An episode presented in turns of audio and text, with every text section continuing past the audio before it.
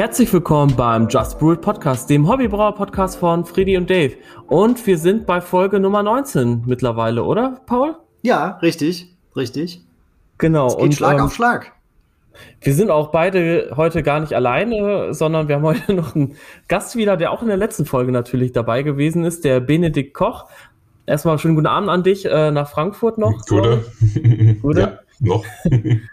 genau. Ähm, wir sind ja beim letzten Mal, haben wir dann doch gemerkt, irgendwie gut, äh, jetzt haben wir schon zwei Stunden halt über die Geschichte von Berliner Weiße aufgenommen und ja. sind da noch gar nicht auf die ganze, ja, auf das ganze Technische einfach auch eingegangen. Und deshalb wollen ja. wir halt in der Folge auf den ganzen Brauprozess, äh, Zutaten, Schüttung und verschiedene Techniken, Prozesse. Ähm, das wird ganz, ganz spannend heute. Mhm. Also ich werde da, äh, ich habe da auch schon richtig, richtig Bock drauf und genau, deswegen fangen wir einfach auch an, oder? Ja, würde genau. ich auch sagen, ja. Genau, ich schütte mir aber jetzt auch noch mal hier den äh, Bene von Flügge ein. Oh. Ähm, das ist mir auch noch eine Flasche von geschickt. Genau, das ist der erste Sud quasi. Also, ich hätte, glaube ich, sogar der, einen. Ja? Der zweite ist jetzt rausgekommen, also vor ah, okay. zwei Monaten. Und der erste Sud war quasi vor einem Jahr oder so ungefähr. Oder eineinhalb, ja, eineinhalb ein Jahr ungefähr, ja. Ah, genau. Also ich meine auch, ähm, dass ich tatsächlich letztes Jahr ähm, eine Flasche davon getrunken habe, beziehungsweise ge bekommen habe und dann habe ich die Anfang des Jahres getrunken, die war wunderbar. Das ist einfach wirklich so richtig schön easy drinking, erfrischend. Ähm, gibt nichts Besseres irgendwie als Berliner Weiße. So ja, wir sind, wir, sind, wir sind auch ziemlich happy. Also das Witzige an dem Bier ist, ich kann ja einfach mal auf den Prozess davon eingehen. Ähm, also das ist gekettelsauert ähm, mit, dem, äh, mit dem getrockneten Plantarum von Lalemont, also Ach, dem genau. Sour Pitch, genau. Habe ich auch noch ähm, hier. Das macht Dominik ganz viel. Also der, der Hintergrund äh, dahinter ist, ähm, äh, wenn man äh, wegen Sauberkeit in, in der Brauerei ähm, Milchsäurebakterien, die hopfentolerant sind, sind relativ äh, schwierig und halt auch äh, ziemlich äh, komplex halt aus der, aus der ganzen Sache rauszuhalten. Ähm, und die will man halt einfach nicht haben. Also das, das krasseste äh, Erlebnis quasi von, oder äh, Ergebnis von so einem äh, Ibu hopfentoleranten Milchsäurebakterien ist zum Beispiel von, ähm, also das Imperial Stout von, von Goose Island ist das beste Beispiel. Das hat irgendwie 65 ähm, Ibu oder sowas oder noch mehr. Und, und da hat es halt einfach einen Lactobacillus geschafft, das halt einfach zu, zu kontern und, und dann sind halt äh, extrem viele Batches kaputt gegangen. Da hat, äh. da hat mal jemand einen Vortrag drüber gehalten bei Karneval, Brettern und also super spannend. Hast und du diesen Vortrag dem, zufällig? Äh, nee, also gibt es leider nicht äh, online. Das war das ist leider nur Offline-Veranstaltung gewesen. Schade. Ähm, aber äh, also wenn man einfach Goose Island und Lactobacillus googelt, das ist auch veröffentlicht ein bisschen. Ähm, genau. Ähm, aber auf jeden Fall, also die, die, die Problematik deswegen hat, sagt halt Dominik, okay, keine Lacto, kein Pedio bei mir in der Brauerei.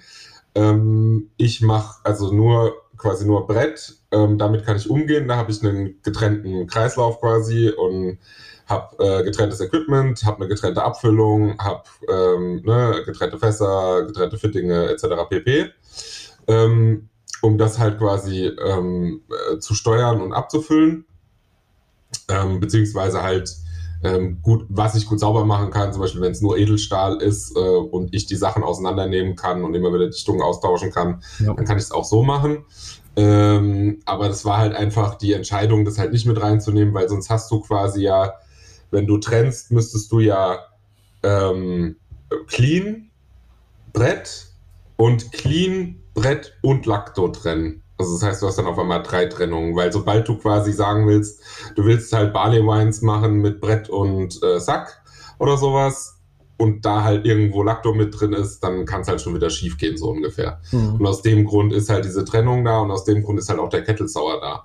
Aber ich, ich sag mal, das Bier zeigt eigentlich ganz gut, dass man halt eine Berliner Weiße ähnliches Bier ähm, auch mit so einem Setup machen kann äh, und dass das durchaus auch funktioniert.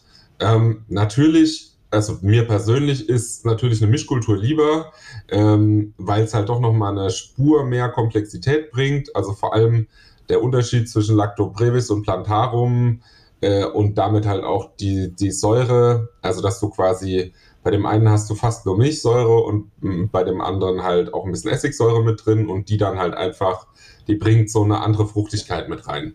Und das macht halt viel nochmal im, genau. Ähm, also du meinst jetzt, äh, also aber du, du redest jetzt nicht im Vergleich von äh, Lactobacillus zu äh, brevis zu Plantarum, sondern im Vergleich zu der ähm, ja, kompletten Mischkultur mit der Gärung. Ähm, nee, schon eigentlich konkret auch Lactobacillus. Also Echt? es gibt, äh, genau, also es gibt erstens Geschmacksunterschiede zwischen Lactobacillus, ähm, das ist schon mal klar. Also da gab es eine Studie, die quasi geprüft hat, ob es einen geschmacklichen Unterschied gibt zwischen verschiedenen Lactobacillus ähm, Familien. Also Lactobrevis, Lactoplantarum, Lactorhamnosus, Lacto bla bla bla.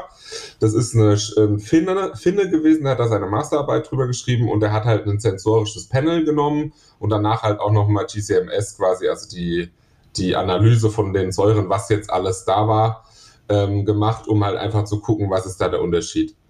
Also da gab es einen Unterschied, der war auch sensorisch feststellbar ähm, mhm. zwischen den verschiedenen Lactobacillen. Was man generell mal sagen kann, ist, dass es quasi hetero- und homofermentative äh, Lactobacillen gibt und dann noch quasi äh, quasi heterofermentative, die dann eigentlich nicht heterofermentativ unterwegs sind, sondern nur in, unter Umständen. Und Plantarum gehört zu sowas zum Beispiel. Oh. Und heterofermentative machen, äh, haben quasi noch einen anderen äh, Verdauungszyklus sozusagen und die können halt einfach noch Essig, Essigsäure erzeugen. Das und, hätte ich nie gedacht. Das, wirklich, ja. Ich dachte immer, Essigsäure kommt quasi nur von Brett und äh, äh, Sauerstoffkontakt. Nein. Nee. Wahnsinn. Also ähm, Brett- und Sauerstoffkontakt stimmt auch. Ähm, und dass ähm, Lactobrevis mehr Essigsäure macht, wenn mehr Sauerstoff da ist, ist auch der Fall. Ähm, äh, grundsätzlich muss man aber sagen, also von den ganzen ähm, äh, Gaschromatographie-Analysen, die auch also vom Metner und von anderen gemacht wurden, ähm, ist Essigsäure und Essigsäure-Ethylester eine der ähm, großen Aromageber von Berliner Weiße. Neben natürlich Milchsäure und Milchsäure-Ethylester. Okay. Ja. Wahnsinn, das hätte ich nie okay, gedacht. Ähm, da, da würde ich gerne einhaken, weil wir, mhm. also ich, ich habe die Frage auch so ähnlich äh, mir, mir im Kopf notiert oder wir hatten es auch aufgeschrieben, Dave, und äh, wir haben das auch ganz oft äh, so oder so ähnlich gefragt bekommen. Und zwar, ähm, hast du jetzt den Kettel oder den, den, den, den Prozess des ja. Kettelsauers angesprochen? Ähm, klarer Vorteil, Reinigung ähm, und ich sag mal Equipment-Trennung, weil, oder ja. beziehungsweise äh, du, du, du kochst ja dann auf, nachdem du den äh, gewünschten pH-Wert erreicht hast. Ähm, und, ja, oder ähm, pasteurisierst. Oder pasteurisierst, genau. Beispiel, ja. Genau, weil wir haben zum Beispiel nicht gekocht, sondern pasteurisiert. Und also, somit halt auch den No-Boil gehabt, ja. ja und und ja. wie habt ihr das gemacht jetzt technisch in der Brauerei? Das würde mich also auch nochmal kurz interessieren. Also, wir sind hergegangen, also de, äh, ganz normal, äh, ganz normal eingemeischt ähm, und dann äh, quasi nach dem Abläutern auf 85 Grad hoch für 30 Minuten, mhm. dann quasi ähm, äh, in der Zeit auch zirkulieren lassen durch den Kühler, durch den Plattenkühler, damit der quasi halt auch pasteurisiert ist gescheit ähm, und dann hergegangen und runtergekühlt ähm, also das Ganze ist mit einer Bruix gemacht. Die hat eine Pumpe quasi ähm, fest als ähm, Maischewerk quasi. Also anstatt ein Rührwerk zu haben, pumpt die halt um. Äh, und äh, das heißt quasi, wir haben dann ständig zirkuliert, so, so lange auch runtergekühlt, bis es dann quasi bei äh, Pitchtemperatur war, also 32 Grad. Ähm, da hat auch jede, jeder Lactobacillus sein eigenes Wirkungsmaximum. Also ähm, da gibt es verschiedene. Ähm, und die machen auch verschiedene Sachen bei verschiedenen Temperaturen. Also da gibt es dann Klar. auch eine Studie von, von oder einen teuer Talk von, von Escarpment Labs darüber auch so ein bisschen. Kannst du uns da ähm, den Link zuschicken? Dann packen wir den mit ja, in die Show Notes. Genau, ja. Schreib's ähm, auf, Paul. genau, und, und nachdem, nachdem wir quasi runterzirkuliert haben, ähm, ist dann quasi, also haben wir dann quasi die, die getrocknete Lactobacillus-Kultur gepitcht quasi einfach mhm. rein äh, dann über einen Tag quasi ähm, sau sauert man das dann oder zwölf Stunden, je nachdem, mhm. ne, wo man halt hin will. Mhm. Und Ähm, wir haben bei einem pH von 3,5 dann aufgehört und halt quasi äh, wieder, ähm, also ähm, hochgeheizt auf, ja. genau, auf 85 Grad und haben quasi so immer nur 85 Grad gehabt und immer okay. No-Boil, ähm, um halt quasi auch die Proteine drin zu halten in der, mhm. äh, in der Würze. Dann das Ganze wieder abgekühlt und ähm, dann quasi ähm, normale Hefe plus ähm, Brett. Äh, also plus Brett, quasi genau. So, und jetzt haben wir den, jetzt haben wir die, die, die Kettelsauer-Geschichte. Ich will das, ich will das nur noch abschließen, ja. damit wir die, die eine Frage ja. quasi mal im, im, Prozess so ein bisschen ja. abschließen. Und wie, wie wäre jetzt die, die klassische äh, äh, Säuerung genau. von, der, von der Berliner Weiße? Das ist ja dem gegenüberstehend. Ähm, und genau. viele, viele wollen es ja auch äh, ein bisschen klassischer machen oder können es sogar auch, äh, weil sie einfach das Equipment eben trennen können. Ne? Oder, du, wenn, wenn man also als Hobbybrauer unterwegs ist, braucht man sich so ein Heckmeck natürlich nicht machen. Also ähm, da, da würde ich auch jedem versuchen, irgendwie die Angst zu nehmen. Weil ganz ehrlich, ähm, also Punkt eins ist, wir verkaufen kein Bier als Hobbybrauer nach draußen. Das heißt, du, wenn da mal eins sauer wird, dann wird's halt mal sauer. Also das ist jetzt, da ist die Welt nicht äh, am Untergehen. Und meistens, wenn man, wenn man ein, ein hopfiges IPA macht, dann ist so und so vorbei mit Brevis. Also äh, weil, also man hat meistens so Abfolgen und, und die meisten Hobbybrauerbiere unterscheiden sich halt so, dass es quasi, also äh, entweder ist es irgendwie was Hopfiges oder ein Saison oder sonst irgendwas, wo du mal über 30 Ibu hast, oder es ist halt eine Berliner Weiße mit mal 5 Ibu oder einer Gose oder so. Und da, also allein durch diesen Hopfenschock, das macht eigentlich meistens alles platt. Also klar, wir haben dieses Beispiel jetzt von Goose Island und so, aber das ist halt schon irgendwie ein Freak-Accident gewesen. Also ja, und muss man halt glaub, sagen. Genau. Ähm, ist es ja auch so tatsächlich, dass ähm, so eine so eine hopfenresistente Kultur, die, die kriegst du ja nicht einfach so. Also normalerweise sind ja eben genau. die Milchsäurebakterien äh, sowas von Hopfen äh, inresistent oder intolerant, dass ja. sie ja, genau wie du sagst, halt bei wenigen genau. IBUs schon kaputt gehen, aber das ist wahrscheinlich halt, wenn ich jetzt zum Beispiel eine Chemka-Kultur nehmen würde, die hat ja, auch, die kann auch 30, genau. 40 IBU, weil die halt das über Jahre so geführt worden ist, ne? Genau, das ist eine andere Geschichte und da reden wir dann auch nicht unbedingt von Lactobacillus, sondern von Pedio und Pedio ist halt eine ganz andere Geschichte. Also da würde ich auf jeden Fall aufpassen mit dem Equipment, aber wenn ich jetzt mal nur von einem Brevis, den ich aus dem Röhrchen gezogen habe, irgendwie rede, dann äh, hat der also maximal eine Hopfentoleranz von 20 Ibu, aber selbst das eigentlich nicht direkt aus dem Röhrchen. Also da muss er schon quasi mal durch eine Weise durchgelaufen sein, dann irgendwie einen, einen Wit infiziert haben und dann so sich langsam hocharbeiten auf die 30 Ibu. So ungefähr. Mhm. Also das ist schon eher selten. Und die müssen auch in einer relativ hohen Konzentration dann eigentlich da sein. Also die müssen, müssen die Chance haben zu wachsen irgendwo, sei es im Starter oder durch in irgendwas anderem unge, ungehopften.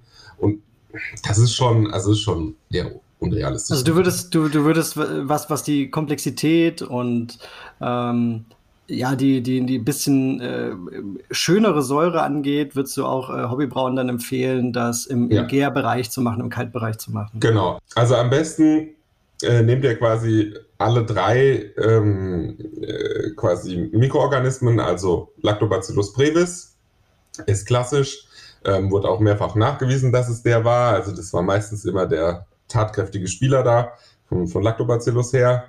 Ähm, dann eine nicht so stark vergärende ähm, Saccharomyces, also normale Bierhefe. Und dann eine, am besten eine Berliner ähm, weiße Brettanomyces, also quasi von Escarpment Labs oder wer auch immer es halt gerade anbietet. Es kann auch von jemandem sein, vom Hobbybrauer oder von äh, P. Shaw zum Beispiel von Milk the Funk, der verschickt auch ab und zu mal Berliner weiße Kulturen. Und genau, irgendwie kommt man da schon ran. Oder man nimmt zum Beispiel einfach die Drags von, von Schneeeule oder sowas. Ähm, kann man auch gut nehmen. Dann erwischt man hauptsächlich die Brettanomyces. Manchmal äh, auch noch Lacto. Kommt halt drauf an, wie jung sie ist. Je älter, desto eher überlebt hauptsächlich nur die Brett quasi. Und äh, was man halt sicherstellen muss bei dieser ganzen Kulturfrage ist, dass man eine relativ aktive und hohe Zahl an Milchsäurebakterien in diesem Starter hat. Das ist wichtig. Ähm, Was ich zum Beispiel mache, ist, ich ähm, habe eine Kultur, die packe ich dann nach dem Ernten. Ich ernte meistens Top Crop dann. Die packe ich dann einfach in meinen Kühlschrank und dann mache ich mir getrennt nochmal einen Laktostarter. Weil was mir bisweilen am häufigsten passiert ist, ist, dass die ähm, Weiße nicht sauer geworden ist. Und das ist Echt? das, was nervt. Okay, krass. Ja. Vor also allem, wenn geht, man halt. Das geht mir auch so. Ich ja. habe jetzt noch nicht so oft, also das ist jetzt die dritte, die ich ja. gebraut habe. Die sollte auch nicht ganz so sauer werden. Da habe ich aber auch ein bisschen geschummelt, ist egal.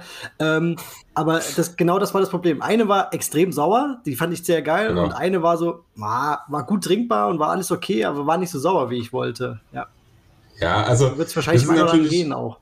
Genau, es ist natürlich persönliche Präferenz und ähm, ich versuche natürlich auch jetzt, also für mich so auf so ein Optimum rauszufahren. Also ich versuche da irgendwo bei 3,5 wirklich zu landen ähm, und nicht tiefer zu gehen. Auch nicht, also die Säure soll so sein, dass ich eigentlich einen Liter davon trinken kann ähm, und halt jetzt nicht irgendwie sag so, oh, ey, jetzt hab ich schon wieder hier irgendwie Sodbrennen und sowas. Ne? Also das ist mein Optimum. ähm, ich trinke, klar, ich trinke auch gern mal richtig saures Bier und, ein Appleboy und also ich meine, man ist schon irgendwie so groß geworden, aber letztendlich ähm, geht es mir halt bei der Weise genau darum, diese, diesen, diesen Grad zu finden, wo du halt wirklich viel davon trinken kannst. Und das ist das Schwere, die Säure noch zu kontrollieren und nicht nur zu sagen, okay, es wurde auf jeden Fall sauer. Und wenn man dann halt im Endeffekt mit dem Hopfen genau da auf dieser Linie lang steuert, um halt zu sagen, okay, man will es halt auch ein bisschen einfangen ähm, und so weiter, dann muss man halt sicherstellen, dass man auf jeden Fall eine aktive Kultur hat. Für den Anfang würde ich auch einfach sagen, ey, lass den Hopfen weg. Das, dann wird sauer. Ja. Also, genau, weil dann kann auch nichts passieren. Aber genau, ja. Die, diese Gratwanderung ist ein bisschen schwieriger. Also ich habe zum Beispiel jetzt halt auch bei meiner Berliner Weiße einfach gealterten Doldenhopfen genommen. Das ist auch gar nicht viel. Ich äh, müsste auch mal meine Aufzeichnung ja. nachschauen. Ähm, es waren aber, glaube ich, irgendwie war ein halber Gramm pro Liter bis ein Gramm pro Liter irgendwie, ja. äh, was ich an Ausschlag geplant habe oder sowas. Ja. Und das ist dann tatsächlich, wie gesagt, auf pH 3,45 irgendwie so und ja, 3,2 also runtergegangen. Genau, die hat natürlich, also der Hopfen hat dann natürlich keine, keine Wirkung mehr, was das angeht, aber was du halt dann dann darauf hinbekommst, ist halt quasi, dass du einen typischen Funk halt reinbekommst. Genau. Ne? Und also da bin ich persönlich, also da, das ist mein, meine Präferenz, dass ich quasi eigentlich gar kein, also Zero Funk haben will. Ich will quasi keine Pferdedecke, kein bisschen ähm, Hopfenstink haben. Ich will einfach nur pure Frucht. Und das ist mein Optimum. Also für, für die ersten zwei, zwei, drei Jahre.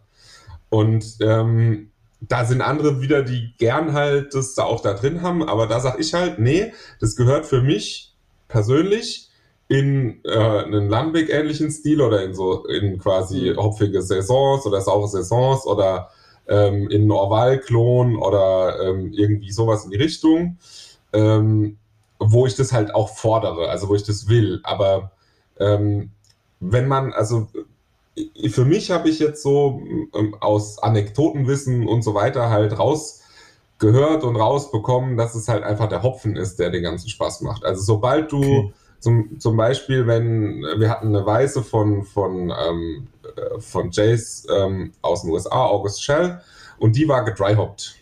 Der hat quasi ja. einfach nur eine gedryhoppte Weiße gehabt und die war funky. Also richtig schön, ne? Das war schon wie so, ein, wie so eine Böse so ein bisschen, ne? Also ein bisschen Baby, aber wirklich, die war funky. Und das, dasselbe Bier, selbe Kultur, alles das gleiche. Nur mit, äh, also ohne alles, war halt einfach klassische Weiße. Und das ist halt, finde ich, das Spannende halt einfach, also der, der hopft dann mit ähm, äh, Hopfenextrakt, mit Iso-Alpha, damit er quasi einen besseren Schaum hat.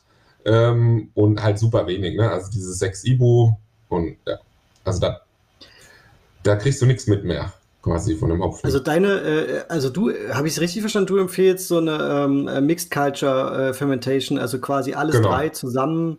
Ja. Ähm, am besten schon im Starter genau. quasi zu haben genau. und dann ja. zu pitchen. Und, okay. Genau, aber halt sicherstellen, dass man halt genügend Milchsäurebakterien hat. Also der Starter ist sauer, ähm, er riecht auch schon teilweise ein bisschen typisch. Du, du pitchst dann meistens so bei Woche, äh, bei entweder zu einer Woche oder so vier, fünf Tage, weil natürlich die Hefe vorgeht quasi beim, beim Starter und dann kommt erst die Lactona und in dem Maximumbereich willst du eigentlich pitchen. Und mhm, weil, okay. weil die, die, die, ähm, die Hefe wird so und so am Anfang alles übernehmen, dann kommen die Milchsäurebakterien und irgendwann kommt die Brett. Jetzt, genau. Dazu direkt eine Frage, weil ich weiß, dass Milchsäurebakterien sich eigentlich viel schneller verdoppeln. Wieso ist es dann so, dass in einem Starter, das ist aber auch wirklich so, ich habe das ja auch schon mal gemacht, ähm, dass es halt einfach so lange dauert dann tatsächlich oder dass man den Milchsäurebakterien so viel Zeit geben muss, ähm, sich da. Naja, also die Sache ist halt das? die, ähm, Hefe ist extrem, also normale Bierhefe ist extrem aggressiv, was Nährstoffe aufglauben äh, halt erstmal äh, angeht. Die, also meistens outcompeten die ähm, Lactose. Also die sind einfach schneller, haben, sind fitter und haben mehr Bock auf den Zucker, können halt vor allem auch ähm, äh, alle Zucker aufnehmen, die in so einer, äh, in so einer Würze sind. Und ähm, mhm. Milchsäurebakterien können halt eben nur einfach Zucker aufnehmen, beziehungsweise müssen halt irgendwie gucken dann, dass die sich halt dann ihr Zeug irgendwo holen sozusagen. Aber dann kommen die auch schon. Also das ist schon so, dass die dann auch relativ schnell sich auch vermehren und dann quasi Gas geben. Okay. Ähm, ja, ähm, ist auch manchmal eine Balancefrage, also oder halt auch einfach eine äh, Strain also äh, typabhängig, welche Hefe, welcher, welcher Lactobacillus, ja, äh, welche Temperatur. Ähm, wenn du natürlich bei 35 Grad äh, das Ganze machst, dann hat halt Lacto wieder einen Vorteil, teilweise gegenüber mancher Hefe. Also, dass die dann halt schon, schon nicht mehr so hitzetolerant sind. Aber ne, grundsätzlich, äh, klar, du, du betreibst jetzt, sag ich mal, deine, äh, deine Hefe bei einem optimalen Temperaturbereich, der Lacto eher nicht. Ja, ist klar. Also du, sind so viele Faktoren, die damit reinspielen. Das ist aber auch schwer einzuschätzen. Das ist alles so Fermentation dynamisch, also Fermentationsdynamik und ja. Okay. Ähm, ich hatte jetzt auch noch was, oder wolltest du was? Äh, ich habe so viele Nö. Fragen, egal. Ma, ich ja, mach einfach mal, frag mal, frag mal. Ich versuche mal schnell ein paar Fragen zu beantworten auch. Ja, alles gut. Ohne schnell muss es also, genau. Alles nee, also prägnant, dass man mal so ein paar einfach auch weg hat, vielleicht. Das mit dem Dry Hopping zum Beispiel, nämlich, weil das fand ich eigentlich auch interessant. Du hast es, glaube ich, in deinem Blogpost damals geschrieben, dass das halt auch, ähm, wenn du jetzt, also da wird jetzt, glaube ich, nicht mit Citramuse, X Simco, Sabro und äh, Strata gedryhoppt mit 10 Gramm pro Liter. Kann man schon machen, ist halt was anderes. Ist halt ein sauer IPA. ja, genau. Aber ähm, wenn man zum Beispiel jetzt sagt, okay, ich hau jetzt einen halben Gramm pro Liter Hallertau Mittelfrüh irgendwie rein, ähm, bringt das auch zum einen dann nochmal so eine ähm, bessere Schaumstabilität? Ja, sicher. Ähm, es, äh, es ist halt ein sehr kurzfristiges Ding. Also wenn ich dry hoppen würde ähm, und auch wirklich nur das Hopfenaroma rausheben will, also zum Beispiel, ich sage jetzt, ich will jetzt wirklich sowas mit Nelson machen. Ne? Ich will jetzt da Nelson irgendwie Weißweinaromen drin haben oder Blanc oder was weiß ich. Dann würde ich dry hoppen. Ähm, das Ganze, also auch äh, kurze Kontaktzeit, am besten kalt im Keck und dann halt ausschenken. Und dann halt direkt, also äh, vorher die Weiße fertig werden lassen. Also, dass die Weiße schön ist quasi. Also, dass sie mhm. einfach nach Weiße schmeckt und dann dry hoppen. Und dann aber auch direkt ausschenken. Also, und halt auch ausschenken.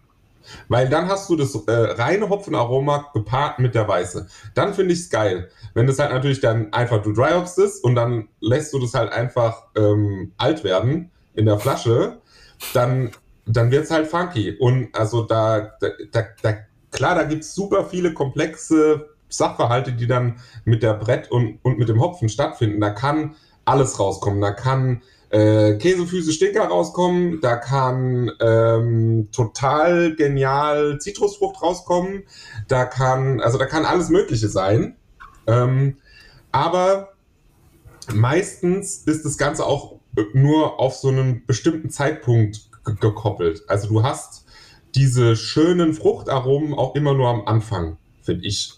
Es ist selten gewesen, dass ich mal einen Brett-IPA oder irgendwas anderes, was wirklich stark hopfig und mit Ami-Hopfen war, quasi, was nicht jung war, sondern älter und was danach nicht einfach sehr, sehr funky war.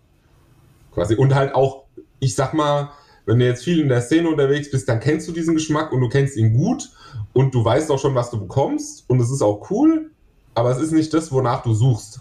Also ich habe zum Beispiel mal einen Blend von Hertie bekommen. Das war Pliny the Elder mit Lambic. Den kenne ich auch. Geiler Typ, ey. Äh, und, und also, das war der krasseste, krasseste Bier ever. Das war richtig geil.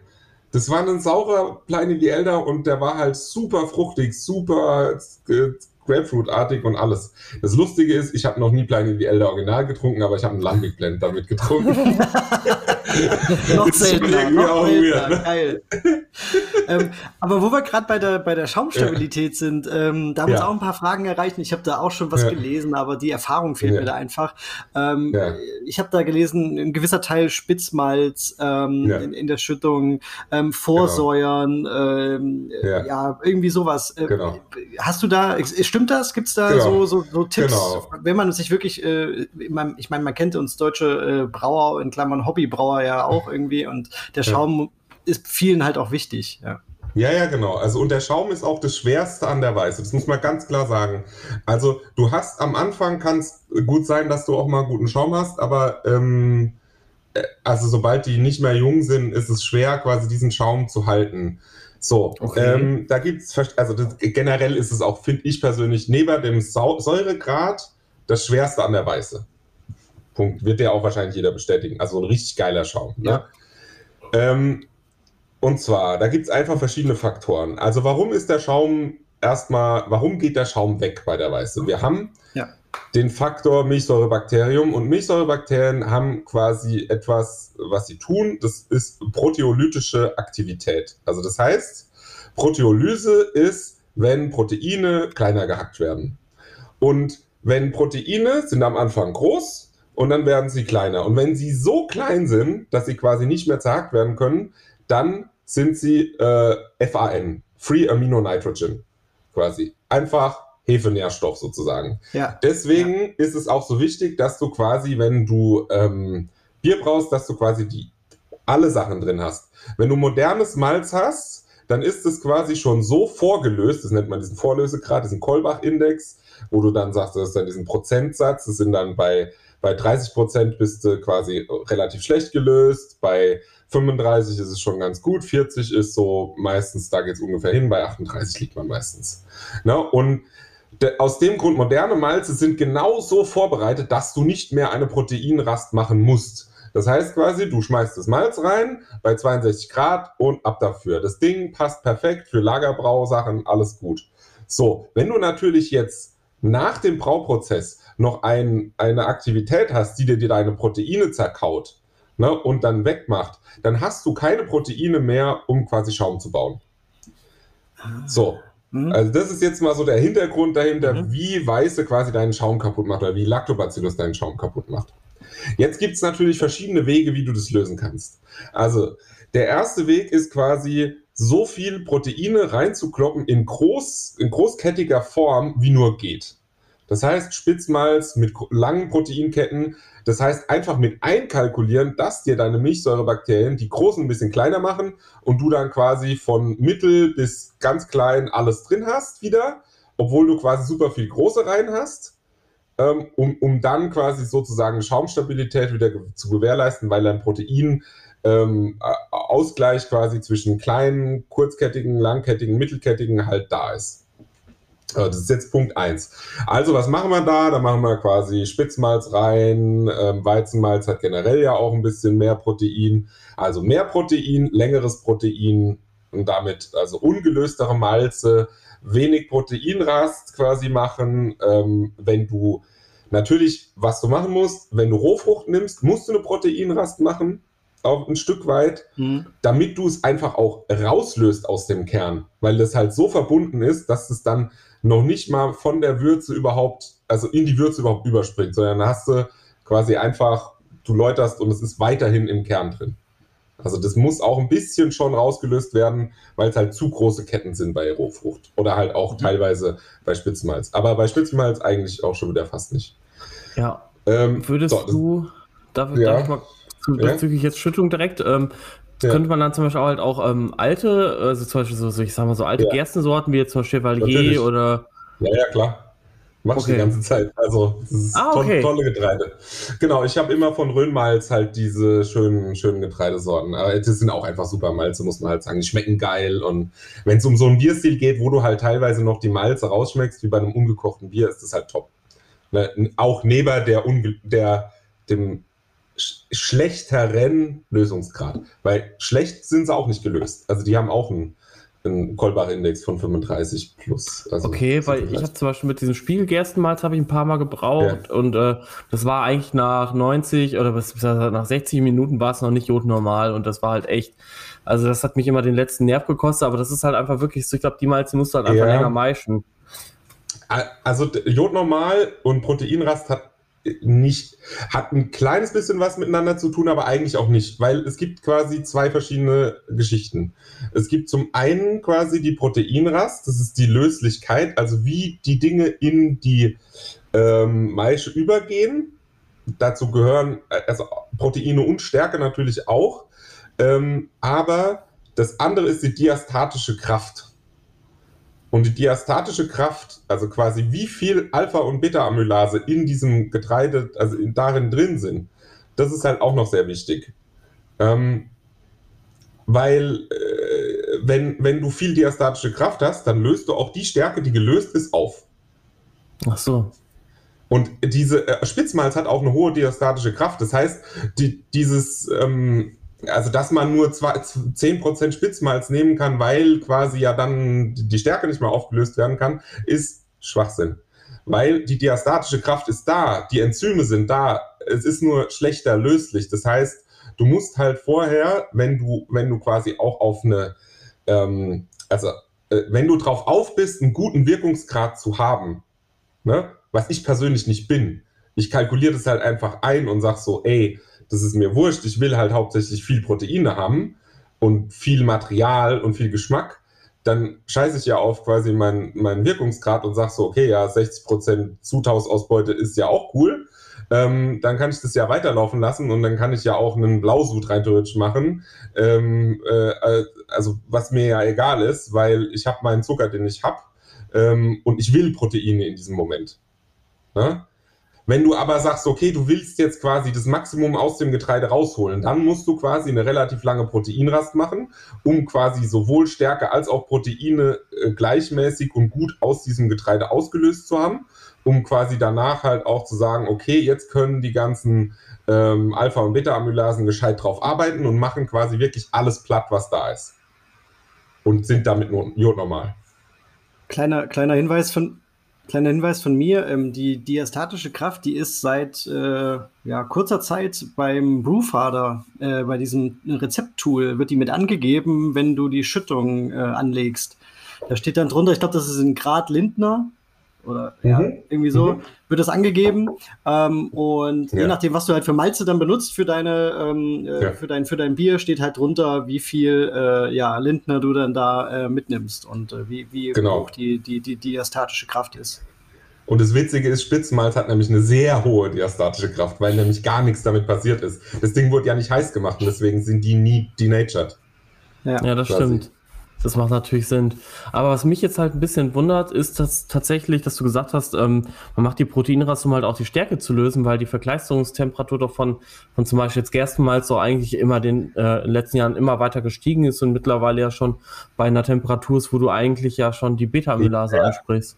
Genau, also du hast halt, ich weiß jetzt auch nicht genau, wie das 100% funktioniert, aber es ist halt so, dass du natürlich mit den, mit den Proteinen, also die Proteine binden natürlich, also die, das ist so ein Klumpen. Und letztendlich muss das alles irgendwie aufgelöst werden. Und äh, dieses ganze Konstrukt quasi, je länger du quasi die Maischearbeit machst, wenn, also wenn, je vorgelöster das ist, desto eher geht das alles über. Und je mhm. weniger vorgelöst es ist, desto eher ist es halt alles noch so ein bisschen kompakt und muss mhm. quasi ein bisschen aufgebrochen werden. Und das passiert halt, glaube ich, auch bei der Proteinrast. Aber nagel mich nicht 100% fest, alles weil gut. ich muss ehrlich sagen, auch ähm, Malz ist jetzt nicht mein absolutes Forte, aber so wie ich das verstanden habe, ähm, ist wahrscheinlich auch total übersimplifiziert und absolut nicht richtig und ich kriege von jedem Brauvissenschaftler dann einen auf den Deckel. Aber da so kriegen wir auch. genau, aber so wie ich das jetzt erstmal verstanden habe, also das ist jetzt mein Mind-Modell, wie ich damit umgehe quasi. Also Ne? Okay. Kann halt auch sein, dass das da jetzt falsch ist, aber letztendlich ist es auf jeden Fall so, dass du quasi unterschiedliche lange Ketten von Proteinen hast und du willst halt quasi, wenn du dem Lactobacillus quasi viel zu essen geben willst, willst du ihm längerkettige geben am besten und ähm, moderne Malze sind so gut vorgelöst, dass du quasi schon einen Mix bekommst, der optimiert ist auf Lagerbier, wo keine Prote äh, Protease mehr stattfindet. Okay. Ne? Oder halt, was auch immer, welches Bier. Ne? Dann kommen wir nochmal zur, zur, zur Schaumstabilität. Also Spitzmalz genau, rein war erstes, genau. Gut, so, Punkt 1. So, jetzt kommt Punkt 2. Die Protease, äh, beziehungsweise diese, also diese, diese Aktivität hat, äh, hängt mit dem pH zusammen. Davon, darüber gab es Studien. Das heißt quasi, ähm, bei einem pH von 4, 5 oder von, von 5, äh, 2 oder so, ne? also wo man sich halt so bewegt, 5, 2, wenn man gerade die Würze quasi rausholt, äh, ist die Protease noch sehr stark aktiv. Ab einem pH von 4, 5 fängt die an, weniger aktiv zu werden. Und ab einem pH von 4 ist natürlich noch weniger, etc. etc. Je mehr Lactobacillen du natürlich hast, desto mehr Protease-Aktivität hast du natürlich. Also, wenn du es absolut optimieren willst auf den Schaum, dann passt du halt natürlich auch alles exakt so an, dass du so wenig wie möglich Milchsäurebakterien hast, um so, so viel wie möglich quasi zu säuern, wo es genau hingeht. Ähm, und du säuerst vor auf einem pH von 4,1, 4,2. Das hat zum Beispiel Schultheiß gemacht. Die haben mit alter Weiße vorgesäuert. Also die haben quasi alte, ähm, drei Monate alte Weiße genommen und haben 10% vorgelegt um quasi von dem Maische pH von 5,2 direkt auf 4,1 bis 4,2 zu kommen. Und da das hast du ja in der, in der in, das hast du im ersten Teil erwähnt, ne? Äh, gegen Ende. Genau. Für, für genau. die, die es noch nicht gehört haben, dann äh, zieht euch auf jeden Fall die, die erste Folge äh, von, ja, der, von der Berli Berliner Weiße Geschichte hier rein. Ähm, da war das nämlich auch die Rede. Das ist auch ziemlich krass gewesen. Ne? Um, die waren ja dann ja. auch schon das war ja, die hatten ja ihren Prozess quasi sehr, sehr im Griff, muss man ja, ja sagen. Ja, genau. ne? Also um, ja, um, quasi auch Fall. Reproduzierbarkeit irgendwie zu gewährleisten. Ja, ja, ja, genau. Und, und also dieses Vorsäuern, das hilft halt. Ne? Dann kann, also dann erstens hast du nicht mehr so viel Milchsäurebakterien, die überhaupt Gas geben, um quasi Protease zu machen. Der pH ist schon unten, die haben eigentlich keinen Bock mehr die müssen gar nicht mehr so weit gehen bis zu ihrem Punkt, wo sie so und so schon sagen, naja, 3,5 passt schon, reicht mir. Ne, ist genug Säure jetzt da, ich habe jetzt auch keinen Bock mehr, fertig. Ne, und äh, genau diese Faktoren, die halt, die führen halt dann dazu, dass du quasi ähm, bessere Schaumstabilität hast. Also das ist das eine. So, und dann kommen wir noch zu einem wichtigen Punkt, der Hopfen. Ähm, ja, wenn du sehr viel Hopfen in einem Bier hast, dann hast du guten Schaum. Also mach einfach mal so einen 100 Ibu, ähm, keine Ahnung, Taras Bulba Klon äh, mit einfach sau viel Low Alpha Hopfen. Das Ding, den Schaum kannst du löffeln.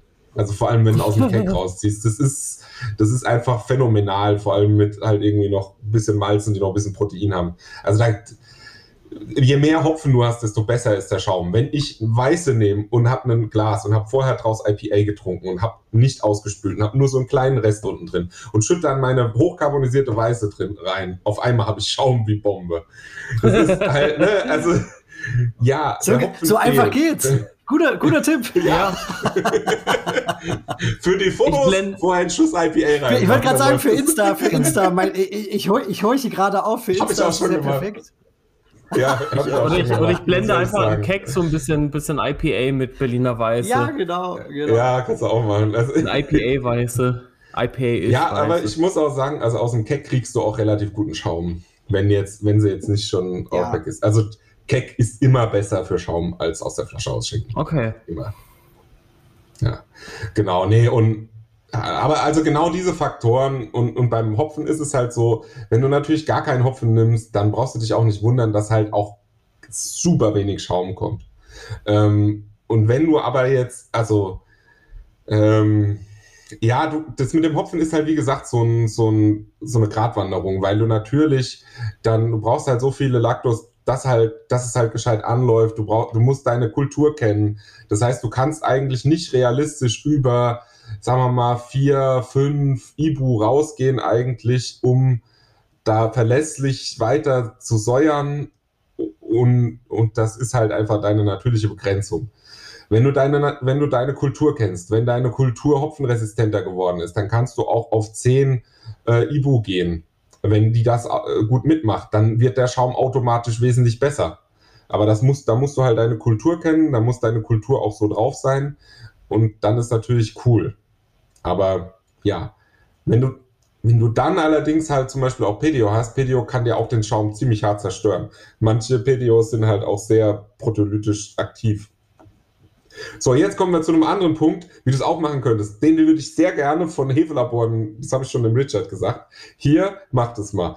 Also nicht jeder Brevis und nicht jede Lactobacillus ist proteolytisch aktiv. Das ist ein bestimmtes Gen, was aktiv sein muss quasi. Also das ist wie beim Diastaticus. Da gibt es eine bestimmte Ausprägung und wenn die, wenn die zwei, drei Sachen aktiv sind, sind die proteolytisch. Und was man halt machen könnte, wäre eine hopfentolerante nicht proteolytische ähm, Lactobacillus zu finden, den quasi zu züchten und dann quasi speziell für Berliner Weiße zu nehmen. Dann hättest du quasi einen, eine Milchsäurebakterium, die nicht dir deine Proteine zerstört. Du könntest eine ganz normale Maischearbeit machen, du könntest ganz normal arbeiten und hättest schönen Schaum. Das wäre was. Genau, ja. macht mal. Ist nur ein bisschen, Ihr müsst nur ein paar Lactobacillen suchen, weil, also ich, ich habe so ein Paper, wo quasi diese proteolytische Aktivität quasi beschrieben wird und geguckt wird, wo, wer hat denn der Marker, wen hat denn der Marker, wer hat den, den Marker und wer nicht. Und da ist schon bei Brevis sehr oft klick, klick, klick, klick, klick, klick überall Kreuze. Ah, okay. Verstehe. Ähm, ich habe jetzt auch noch, oder wolltest du, Paul? Nee, du kannst, du kannst. Okay, wechseln wir uns einfach jetzt ab. Das ist, glaube ich, besser. Ja, ja, ja deswegen. Genau. Ähm, also die eine Sache ist, ähm, ist es wirklich so, dass auch bei den Schneeeule äh, Berliner Weißen, da, ich habe gehört, da ist Pediococcus drin. Ist es richtig oder ist es nur bei manchen oder? Genau, also das ist bei manchen und ähm, ja, ab und zu waren die lang. Ähm, das ist, die, das passiert. Also die, also, die ähm, sagen wir mal so, also ähm, Uli gibt gut Acht auf ihre Kulturen und so und macht die auch immer gut, aber das ist ähm, ähm, irgendwann schleicht sich da auch mal ein PDO ein. Und äh, so wie ich das weiß, ist es auch so, ähm, das passiert nicht immer. Also das heißt, dass da jetzt quasi in jedem Batch jetzt quasi dass der lang wird und dass da PDO drin ist. Und ich finde auch vom Geschmacksprofil her ist es, es ist ein bisschen Variabilität drin, äh, ganz klar, aber ähm, es ist eher selten, dass PDO mal drin ist. Okay, aber das heißt, ich kann, ich habe ja eigentlich gar keine Möglichkeit, das äh, selber festzustellen. Ähm, außer meine ja. Berliner Weiße wird lang oder ich äh, mache halt einen, ähm, ja. ja, guck's mal halt unterm, unterm Mikroskop genau. an, ne? Okay. Genau, und selbst da ist es super schwierig. Also PDO ähm, also zu finden und halt auch generell Morphologien unter dem Mikroskop zu erkennen und äh, nicht, noch nicht mal nur schwer, sondern einfach auch nicht genau. Weil okay. einen PDO kann man halt auch selbst mit geübtem Auge, das sagt halt auch Richard, klar, der kann halt auch einfach manchmal stäbchenförmig aussehen oder halt auch einfach sich, du denkst, genau. das ist Brett oder was weiß ich, weil halt die Morphologien so unterschiedlich sind und, und, und du halt einfach sagst so, ey, keine Ahnung jetzt. Also das ist jetzt, das kann auch jetzt das kann auch jetzt einfach ein Lacto sein und manchmal kann auch ein Lacto wie ein Pedio aussehen und hier dies und das. Das einzig richtig wahre ist halt einfach PCR. Warsteiner. Warsteiner vielleicht. Auch. Okay, nein, das war jetzt. Oder so. also, äh, äh, kannst du vielleicht nochmal, oder auch du, Dave, ähm, nochmal erklären, lang werden, Pedios, was ist der Unterschied? Will man die drin haben? Äh, warum würde man die drin haben wollen und so weiter. Das ja. äh, wäre vielleicht auch nochmal interessant. Also historisch gesehen war das eine ähm, Bierkrankheit, also wurde auch so gesehen, aber es gab halt auch ähm, Berichte, dass Weiße, die lang geworden ist, halt extrem gut schmeckt oder Weiße mit Pedio. Ähm, lang werden bedeutet, dass, dass, dass in dem Bier ähm, Polysaccharide entstehen. Das sind sehr lange Zuckerketten, äh, die quasi das Bier äh, sirupartig machen. Also das zieht wirklich Fäden. Also wenn es wirklich extrem ist, kannst du deinen Finger reinstrecken und es zieht einen sehr langen Faden. ne? Also das ist wie so, äh, keine Ahnung, also. Der Schleim. Schleim, ne? Wie wenn du erkältet bist. Genau. Also, ja, aber halt ne, lang. Also nicht, das ist wirklich nicht ja. lecker. Gut, also ich ähm, glaube, ähm, das, haben wir, das haben wir, ja. Und, und also was sehr lustig ist, ist, wenn das sehr stark carbonisiert ist, weil dann siehst du nämlich, also wie diese, wie diese CO2-Blase nicht schnell nach oben geht, sondern wie die so langsam durch das Bier wandert. Stelle ich mir auch ganz also, schön witzig vor, ey. Genau. Ja, voll. Ähm, ja, Aber diese Phase kann ja wieder vorbeigehen, ne? Die geht auch Diese Phase vorbei. geht, naja, also du brauchst Brettanomyces da drin, um ja, das genau. quasi die Polysaccharide zerschneidet und dann quasi ähm, wegmacht.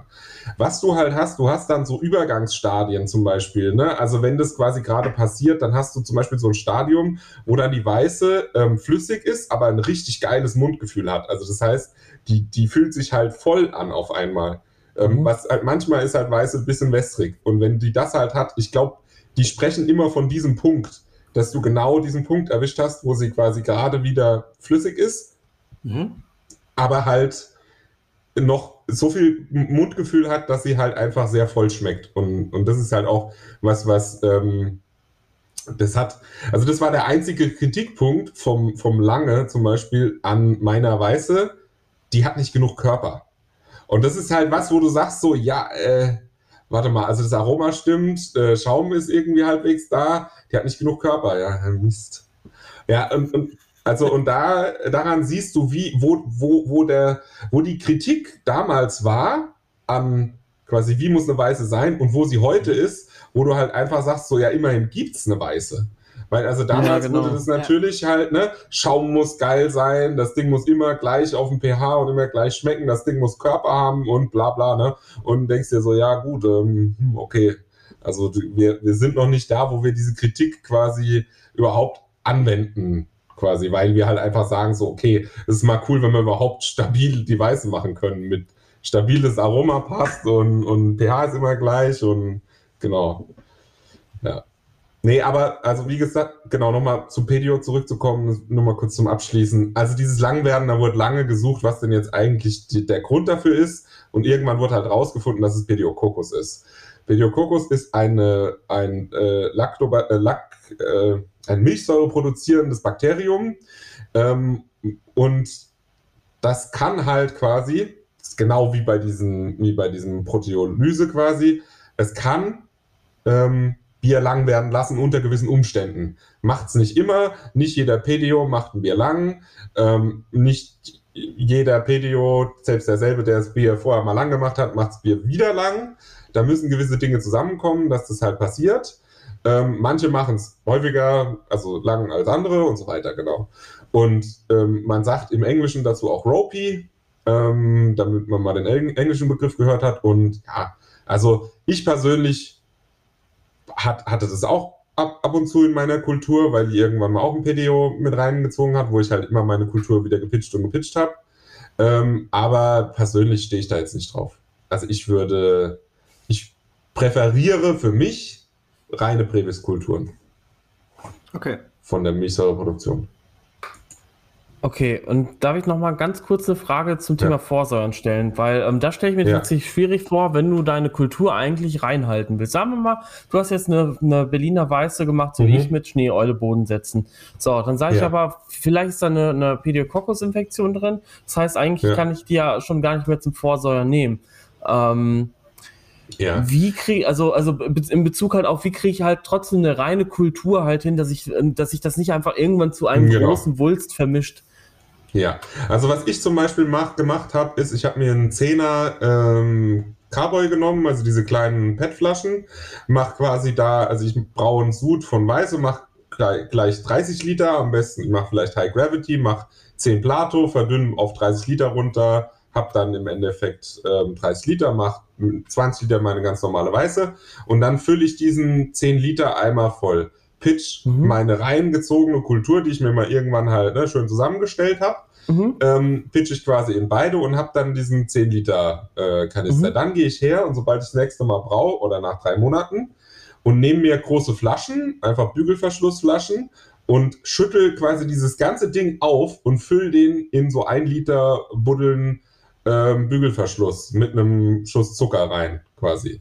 Also nicht jetzt, dass das Ding explodiert, sondern einfach nur, dass es halt wieder nochmal angärt und das halt okay. halt quasi durch Kohlensäure geschützt ist. So, und dann gehe ich her, wenn ich brauche, und schüttel einfach dieses Ding auf, dass der ganze Bodensatz auch noch da ist. Und dann einmal quasi zwei Flaschen rein, ähm, vorgesäuert und fertig. Auf 20 Liter.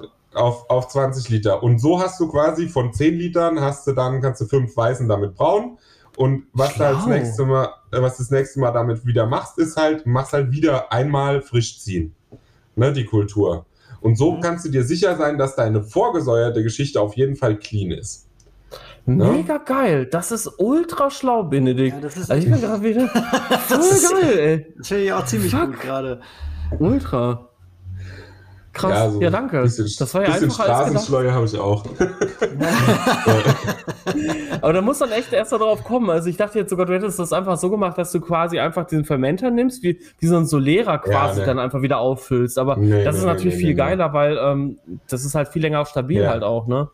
Ja, und, und halt auch die Sache, also was du ja willst aus, diesen, aus diesem Vorsäuern, ist, dass du, also du willst eigentlich die Brett haben, plus die saure, das saure Bier. Der Rest ist dir egal. Also mir. Weil ähm, die Milchsäurebakterien, darum kümmere ich mich bei meinem Starter. Der muss immer, da, da will ich auch immer frische haben, weil das ist mir so. wichtig, dass der halt sauer wird. Dann nimmst wird. du immer, immer einen neuen Pitch. Ich nehme immer einen neuen Pitch äh, Lacto und immer einen neuen Pitch Sack quasi. Welchen, Oder halt, welche nimmst du da zum Beispiel?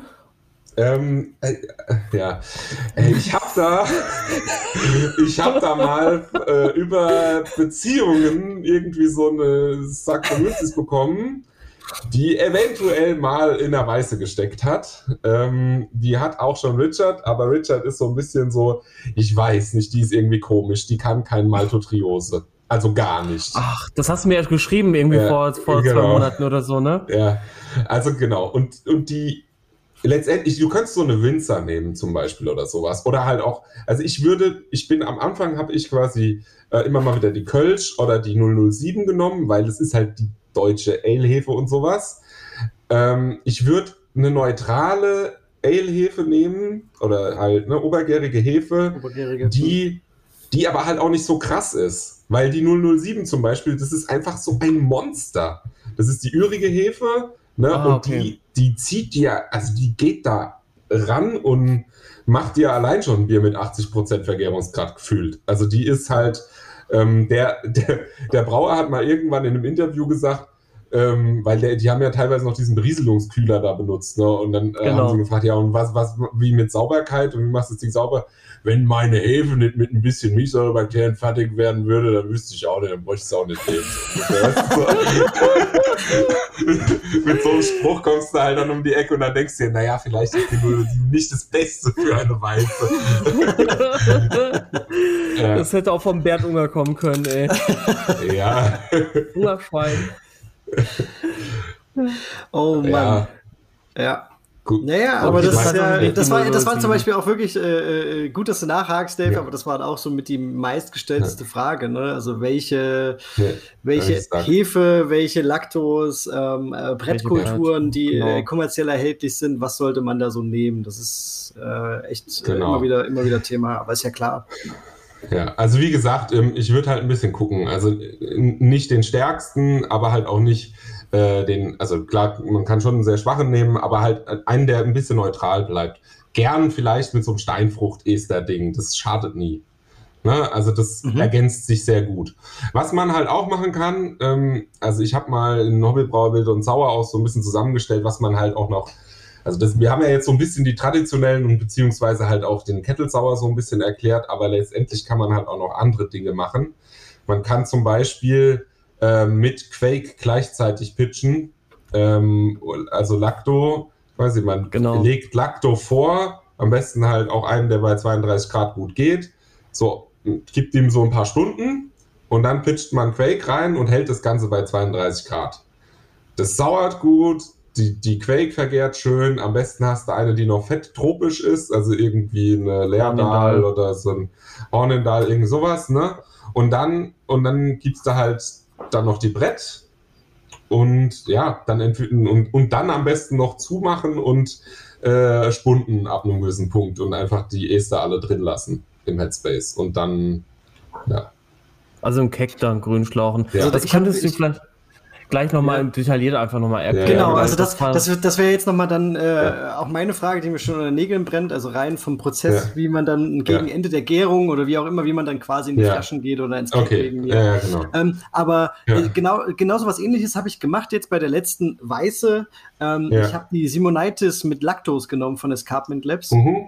Mhm. Und ähm, habe die bei ja, guten 30, 32 Grad ja. ähm, gepitcht ähm, zusammen und ähm, habe die einfach mal machen lassen für eine Woche ja. bei, bei der Temperatur so ungefähr. Naja, eine Woche war vielleicht ja. ein bisschen viel, aber so fünf Tage. Und ähm, ja, ja äh, die gesäuert hat es auf 3,6, 3,65, irgendwo so in dem Bereich. So ja, okay, verstehe. 3,6 und ja. 3,7, also jetzt nicht ganz so sauer, wusste ich aber. Ich ja. hatte vorher mit Escarpment auch ähm, ein bisschen hin und her geschrieben, weil ich eine riesen Hefebestellung gemacht habe, habe ich in einer anderen Folge mal erwähnt, egal. Und, ähm, das Bild war so geil. Ja, ich weiß nicht, wie viel 100, 100 Beutel Hefe hier gehabt oder so. Alter, echt, ähm, okay.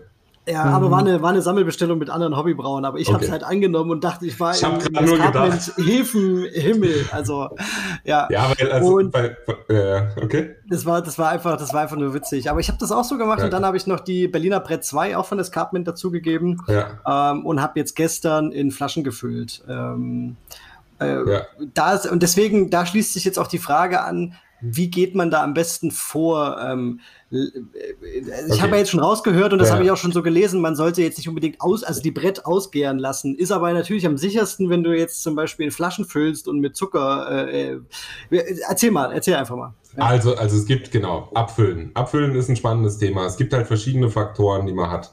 Also ähm, gehen wir mal nur vom Gärungsgrad aus. Es gibt quasi, wie du sagst, ausgären lassen und grün schlauchen. Ausgären lassen ist, du wartest bis wirklich ähm, finale ähm, Gravity, Restextrakt. Also Restextrakt glatt bleibt über Wochen. Ne? Oder über mehrere Tage kann man auch machen. Da kannst du auch natürlich auch eine, ein ähm, äh, Force Fermentation Test machen. Das ist quasi, im Endeffekt gehst du her, nimmst eine Probe, nimmst einen Magnetrührer, stellst das Ding warm und rührst. Und danach misst du nach zwei, drei, vier Tagen. Weil wenn du so viel Sauerstoff und so viel Zeug da reinfeuerst, dann beschleunigst du den Gärprozess und dann siehst du, ob noch Potenzial überhaupt da ist, dass das Ding noch weiter runtergeht. Wenn sich das Teil nicht mehr bewegt, dann ist gut, dann ist auch egal, dann kannst du auch abfüllen. Ja. Na? Und also ähm, das kann man machen, das ist halt ein bisschen aufwendig und man muss halt auch sauber arbeiten natürlich, ne? weil wenn du dann irgendwie noch was anderes, na wobei eigentlich ist auch wurscht. Aber letztendlich muss halt gucken. So. Das ist, äh, das ist quasi ausgären lassen. Das, das ist das, was zum Beispiel Schultheiß gemacht hat mit diesen drei Monaten. Die haben einfach ausgären lassen, danach ist nichts mehr passiert. Ähm, mhm. Du hast ein voll entwickeltes Geschmacksprofil. Ähm, die ganzen Ester sind drin. Das ist alles gebunden, auch mit dem Alkohol und so weiter. Das heißt, du füllst das Ding ab und geschmacklich tut sich dann quasi nichts mehr in der Flasche, außer die leichte Veränderung über die Brett, ähm, über die Zeit. Ne? Also mhm. da, es, Ester äh, kommen vielleicht noch ein bisschen dazu und dann fallen die irgendwann wieder ab, quasi. Weil letztendlich ähm, du, du machst nicht mehr viel, quasi, da, dann vom Geschmack. So wie du es abfüllst, hast du es meistens auch in, im, im Glas. Mhm. Ähm, dann gibt es quasi eine andere Geschichte, die wurde quasi bis ähm, eigentlich bis jetzt 1960, 1970 eigentlich für überall praktiziert. Das war Grünschlauchen. Das heißt, die haben die sind hergegangen und haben die für zwei Tage gären lassen. Quasi, zwei bis drei Tage. Und haben halt immer wieder gemessen, quasi. Und dann haben die das einfach so direkt in die Flasche gefüllt. Weil, also bei sieben Plato Alter. Ja. Norris noch an, sag ich nur. ähm, aber okay. Du, du, hast, du hast das auch schon gemacht? Nee, nee, nee. Aber mit, mit, mit Champagnerflaschen kannst du das machen. Okay. Echt? Ja, äh, klar, ne, du musst noch mal nach. hier nicht zu laut, ne? Du musst, du musst dir vorstellen, sind ja, Leute, die. Okay, nee, nee, also du musst, ich, ich, ich korrigiere gerade ein bisschen, du musst nach. Alles gut. Ja. Also, ja, ne, du musst schon wissen, was du ist so. Ja. Das stimmt natürlich. Also, Grünschlauchen. Zum Thema Grünschlauchen, da gibt es eine tolle Tabelle auf Hobbybrauer Wiki. Aber auch immer. Ähm, da, da steht dann, das ist eine relativ simple Faustregel. Ein Plato sind 4 Gramm pro Liter CO2.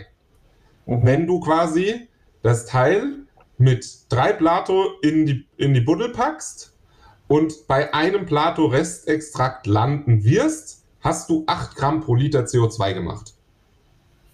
8 Gramm pro Liter CO2 würde ich persönlich für den Hobbybrauerbereich als Maximum ansehen, wo man hingehen sollte. Ich würde eher 6,5 am Anfang Tage, also so, so als Ziel sehen. Gut. Ähm, richtig, also für mich persönlich richtig geil wird es allerdings so bei 10 Gramm pro Liter. Und das ist Champagner-Territorium und das ist halt auch was, was du nicht einfach mal verschicken kannst, womit hinnehmen kannst und Spaß hast. Außer du okay. degorgierst. Ne? Also es ist das? halt so, ähm, den, den Hefesatz entfernen. Also so wie diese Shampoosweise vom, vom äh, Frei, äh, also vom Freigeist, Freigeist was, Sebastian Sauer und Schneeeule und ja, genau. genau. Die haben degorgiert. Also äh, der, der, der Punkt ist der, ähm, Kohlensäure, ähm, vor allem sehr viel Kohlensäure, ähm, je mehr ähm, Punkte du hast, wo die sich quasi ähm, entfalten kann, ja. desto eher kriegst du einen Gascher. Je klarer ein Bier ist, desto weniger kriegst du einen Gascher. Mhm, genau. Genau, und dazu wollte ich nämlich jetzt, weil du ja gesagt hattest, mit dem Vorsäuer, mit den 1-Liter-Flaschen, wenn du den, ja. den ganzen Bottich ausschwenkst, den dann abfüllst, wie machst du denn die Flaschen dann auf, wenn die auf, äh, wenn da so viel Zeug ja, da, ist? Nee, da ist ja, nee, nee, da habe ich wie gesagt nur einen kleinen Löffel Zucker rein, damit nur ein bisschen CO2 entsteht. Ach so, also, also wirklich ganz Ja, ganz wirklich, bisschen. wirklich ganz wenig. Also nicht carbonisieren, nur, okay, äh, okay, ich bringe eine Gärung an, okay, wir haben keinen Sauerstoff mehr drin, danke. Verstehe, alles klar, ja. passt, danke. Genau. Das ist bei den Vorsäuern-Dingern was anderes. Genau. Nein, nein, abfüllen. Genau. Erklärt, ja. Also ab, abfüllen, äh, wie gesagt, also dieses äh, das Grünschlauchen, das ist schwierig und man muss halt, wie gesagt, wissen, wo die Kultur hingeht. Wenn man sich mal so auf bei zwei, drei Suden eingeschossen hat auf die Kultur, dann kann man das tun. In Champagnerflaschen, wie gesagt. Weil dann Champagnerflaschen halten auch mal 10, 11 Gramm pro Liter aus, wenn man sich verkalkuliert hat. Ne? Wenn man quasi generell sagt, naja, ich versuche das irgendwie auf 6,5 zu packen ne? und sich dann halt nach und nach so hocharbeitet mit seiner Kultur, dann ist man auch ein bisschen, dann fängt man an Sicherheit für sowas zu gewinnen. Ne? Und ähm, das ist, wenn du, wenn du dir die Petnuts anguckst von ganzen Jungwinzern und so, da ist teilweise eine Vari Variabilität drin, die ist phänomenal. Also die sind ungefähr, ne, also die, die treffen alles von 12 Gramm pro Liter auf, ähm, keine Ahnung, 4.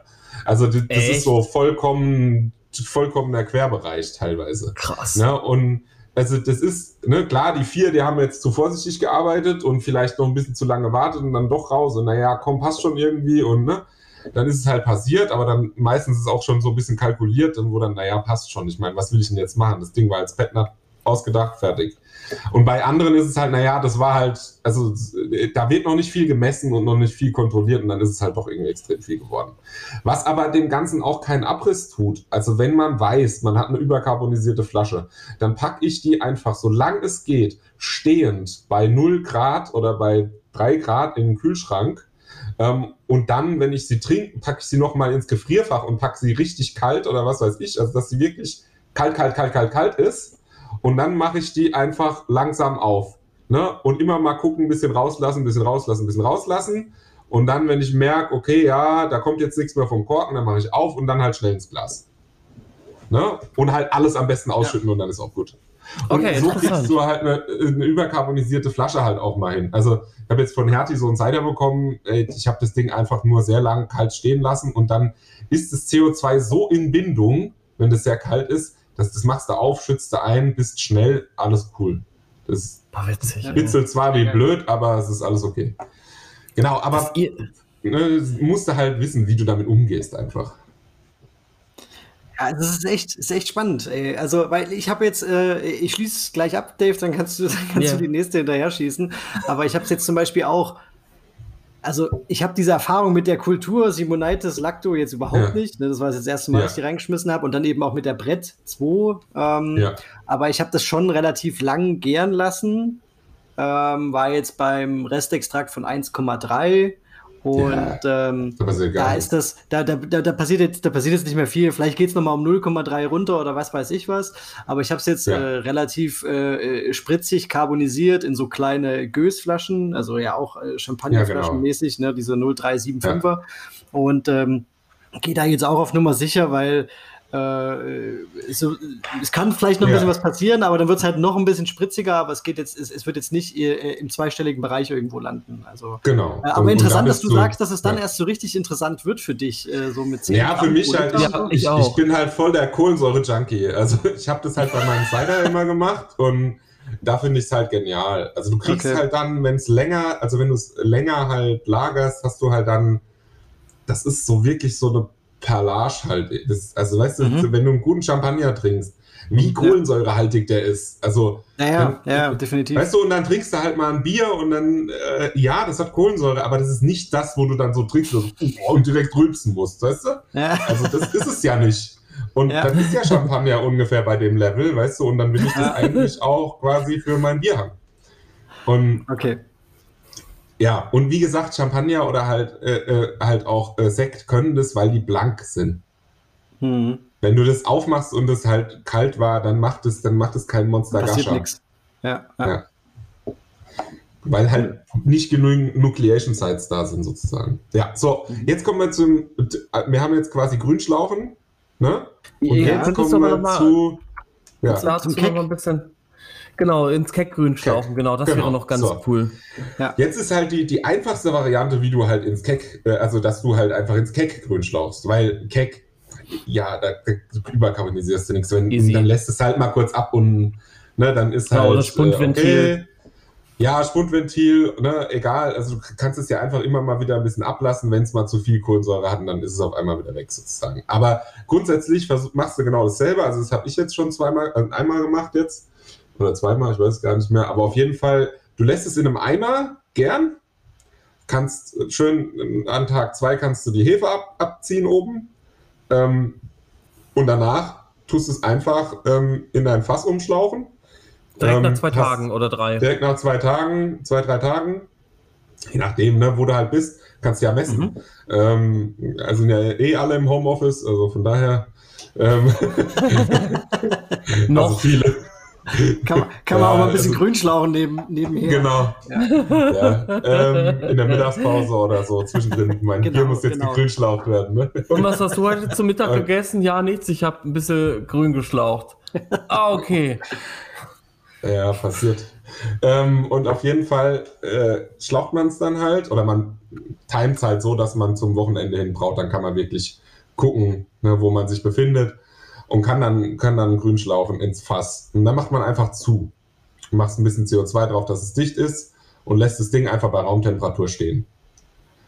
So, dann baut sich ja ein Druck auf und der ist teilweise, also ne, wenn man halt, jetzt hat man halt das Problem. Eigentlich willst du ein schönes Temperaturoptimum für die Brett haben. Das ist ab 18 Grad gegeben, aber eigentlich eher so bei 23.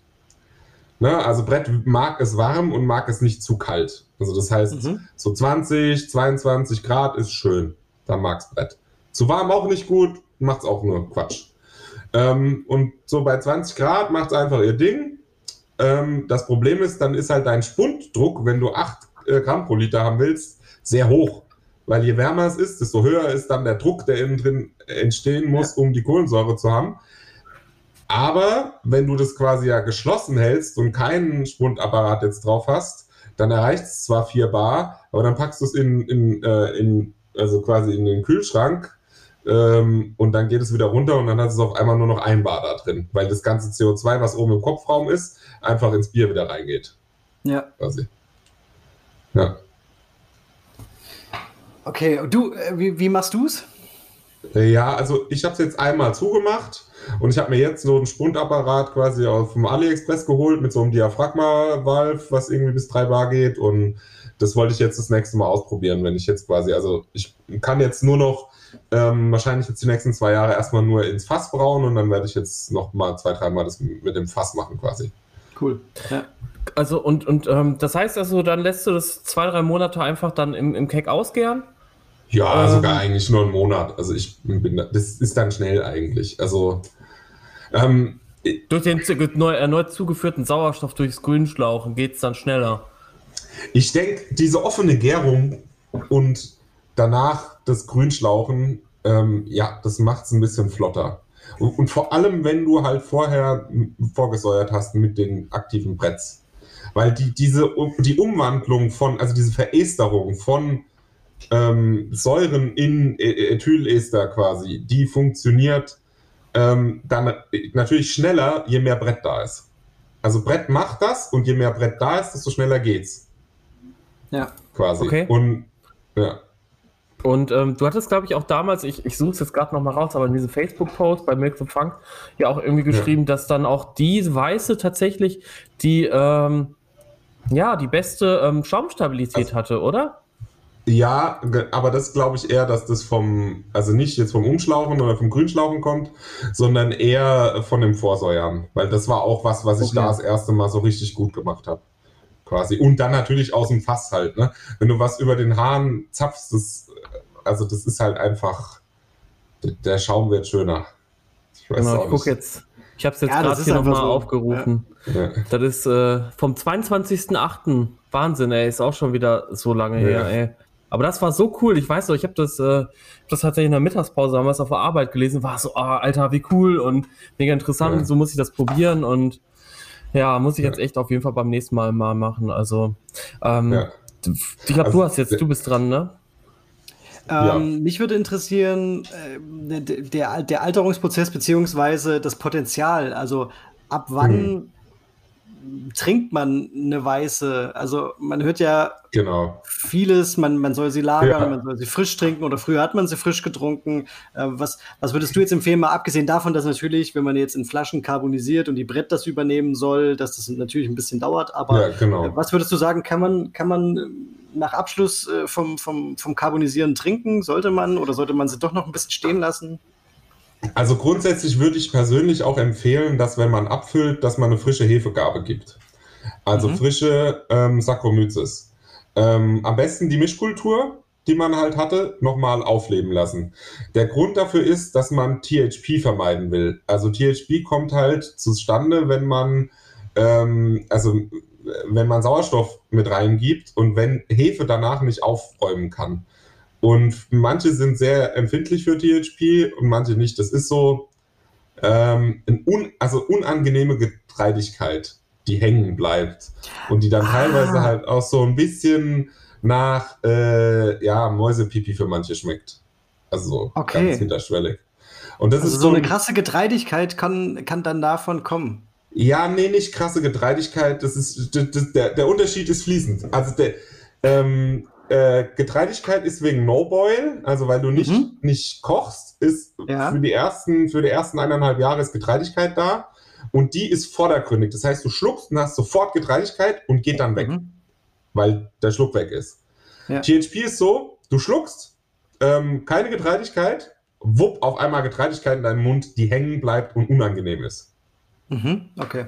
Ne? Und dann halt äh, bleibt, aber halt komisch da hängt. Also nicht einfach weggeht. Wenn ich, einen, wenn ich ein sehr getreidiges Bier trinke, also eine weiße, die quasi No-Boil ist und schönes, schöne Getreidigkeit hast, ist die quasi vorne dran. Das heißt quasi, man hat die ja. so ein bisschen vorne irgendwie. Genau. Genau, weil ja. das ist ja eigentlich auch das, was ich auch so ein bisschen mag. Ja. Ne, deswegen hat es mich jetzt, habe ich jetzt so aufgehorcht. Aber was heißt, was heißt THP oder was ist das? Äh, Tetrahydropyrolodon, irgendwas, keine Ahnung. Gibt es auch mitgefangen Wiki-Eintrag. Ist halt ein, okay. ein, Fehlgeschmack in Sauerbier, der ja. aber ein bisschen unbekannt ist.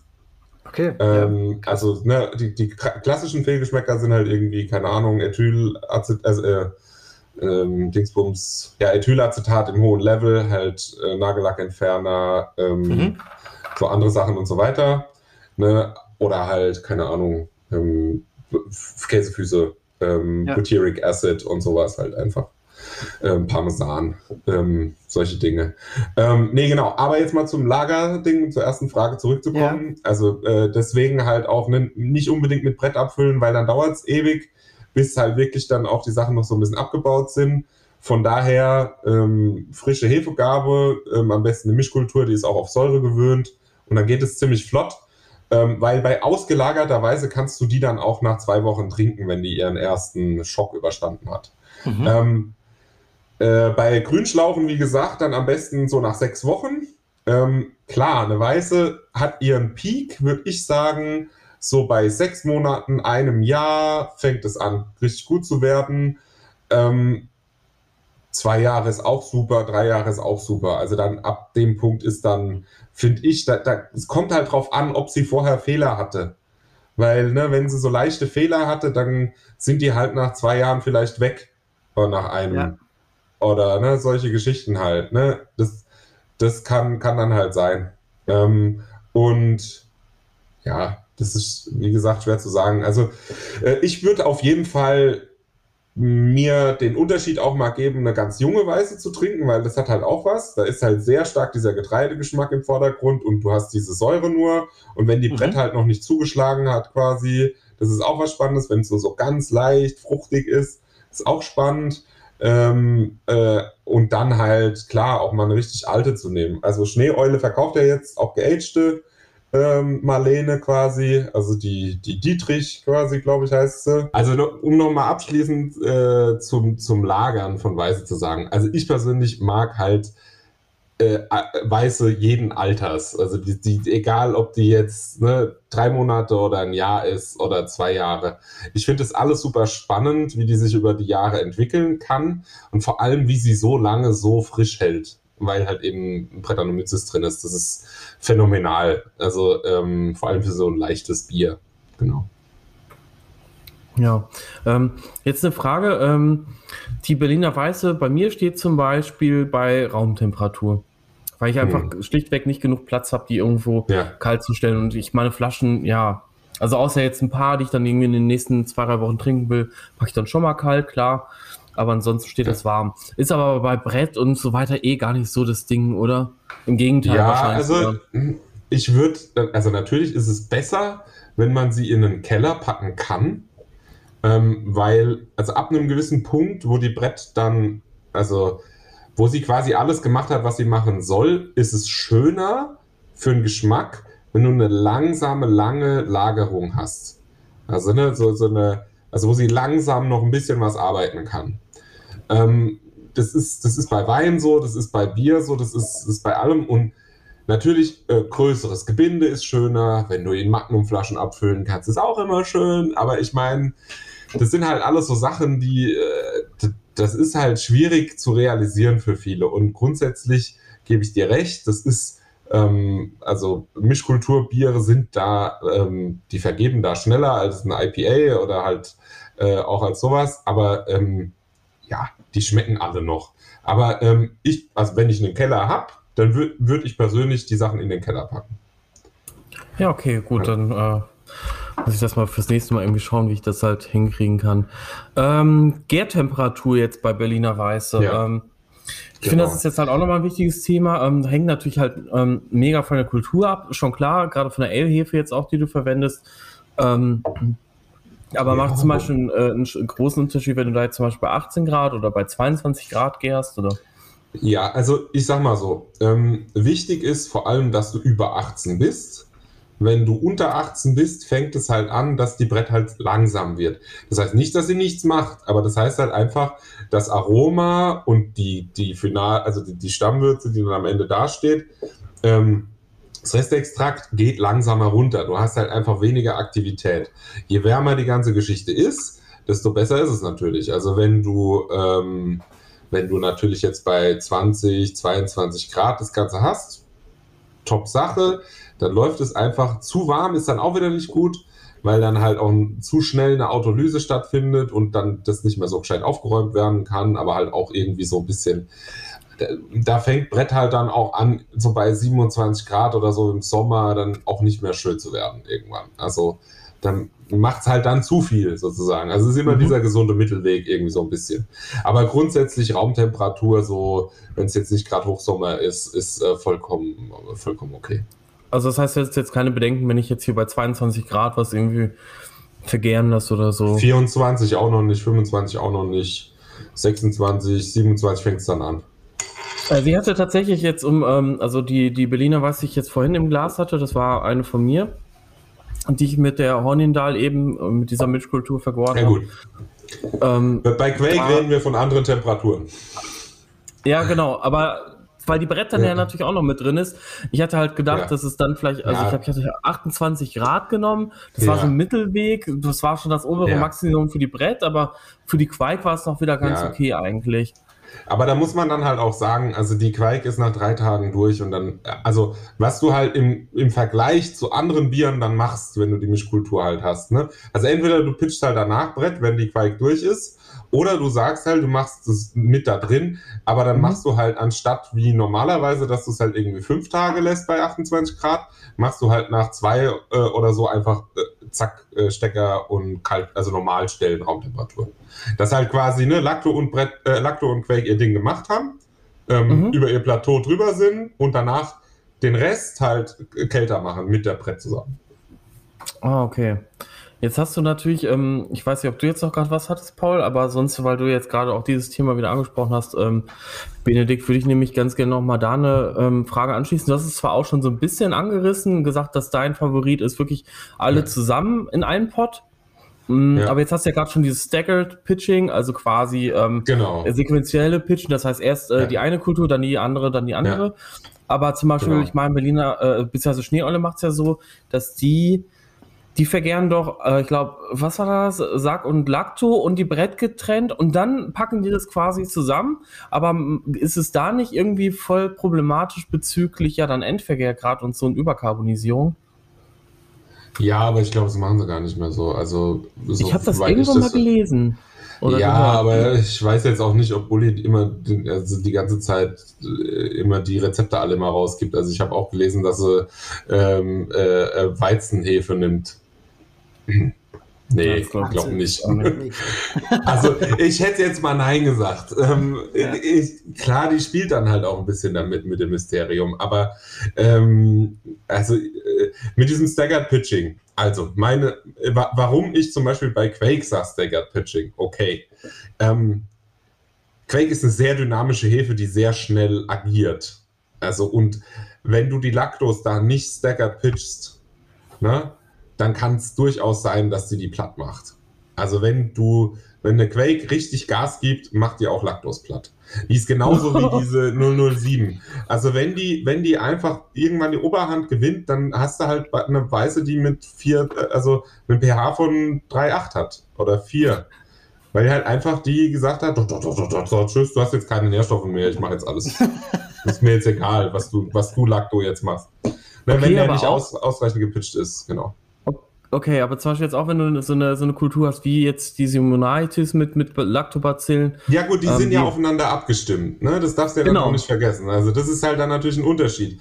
Wenn die du halt natürlich, ähm, die kennen sich, die, die, die, da war, also, das ist auch so eine Sache. Äh, natürlich am geilsten wäre es, ne, wenn man jetzt mal zurückreisen könnte und einfach mal so einen Löffel von dieser Hefe mitnimmt in so ein Ding und dann einfach sagt so, so, und jetzt haben wir hier eine super eingestellte Mischkultur, die seit 100 Jahren miteinander funktioniert. Natürlich machen die genau das, was sie machen sollen, zum richtigen Zeitpunkt, aufeinander abgestimmt und jeder hat irgendwie was abzugeben ähm, und ähm, alles passt. Ja. Also, ne, das, äh, diese Mischkulturharmonie, die irgendwann mal entsteht, die kannst du halt jetzt nicht einfach so wiederherstellen.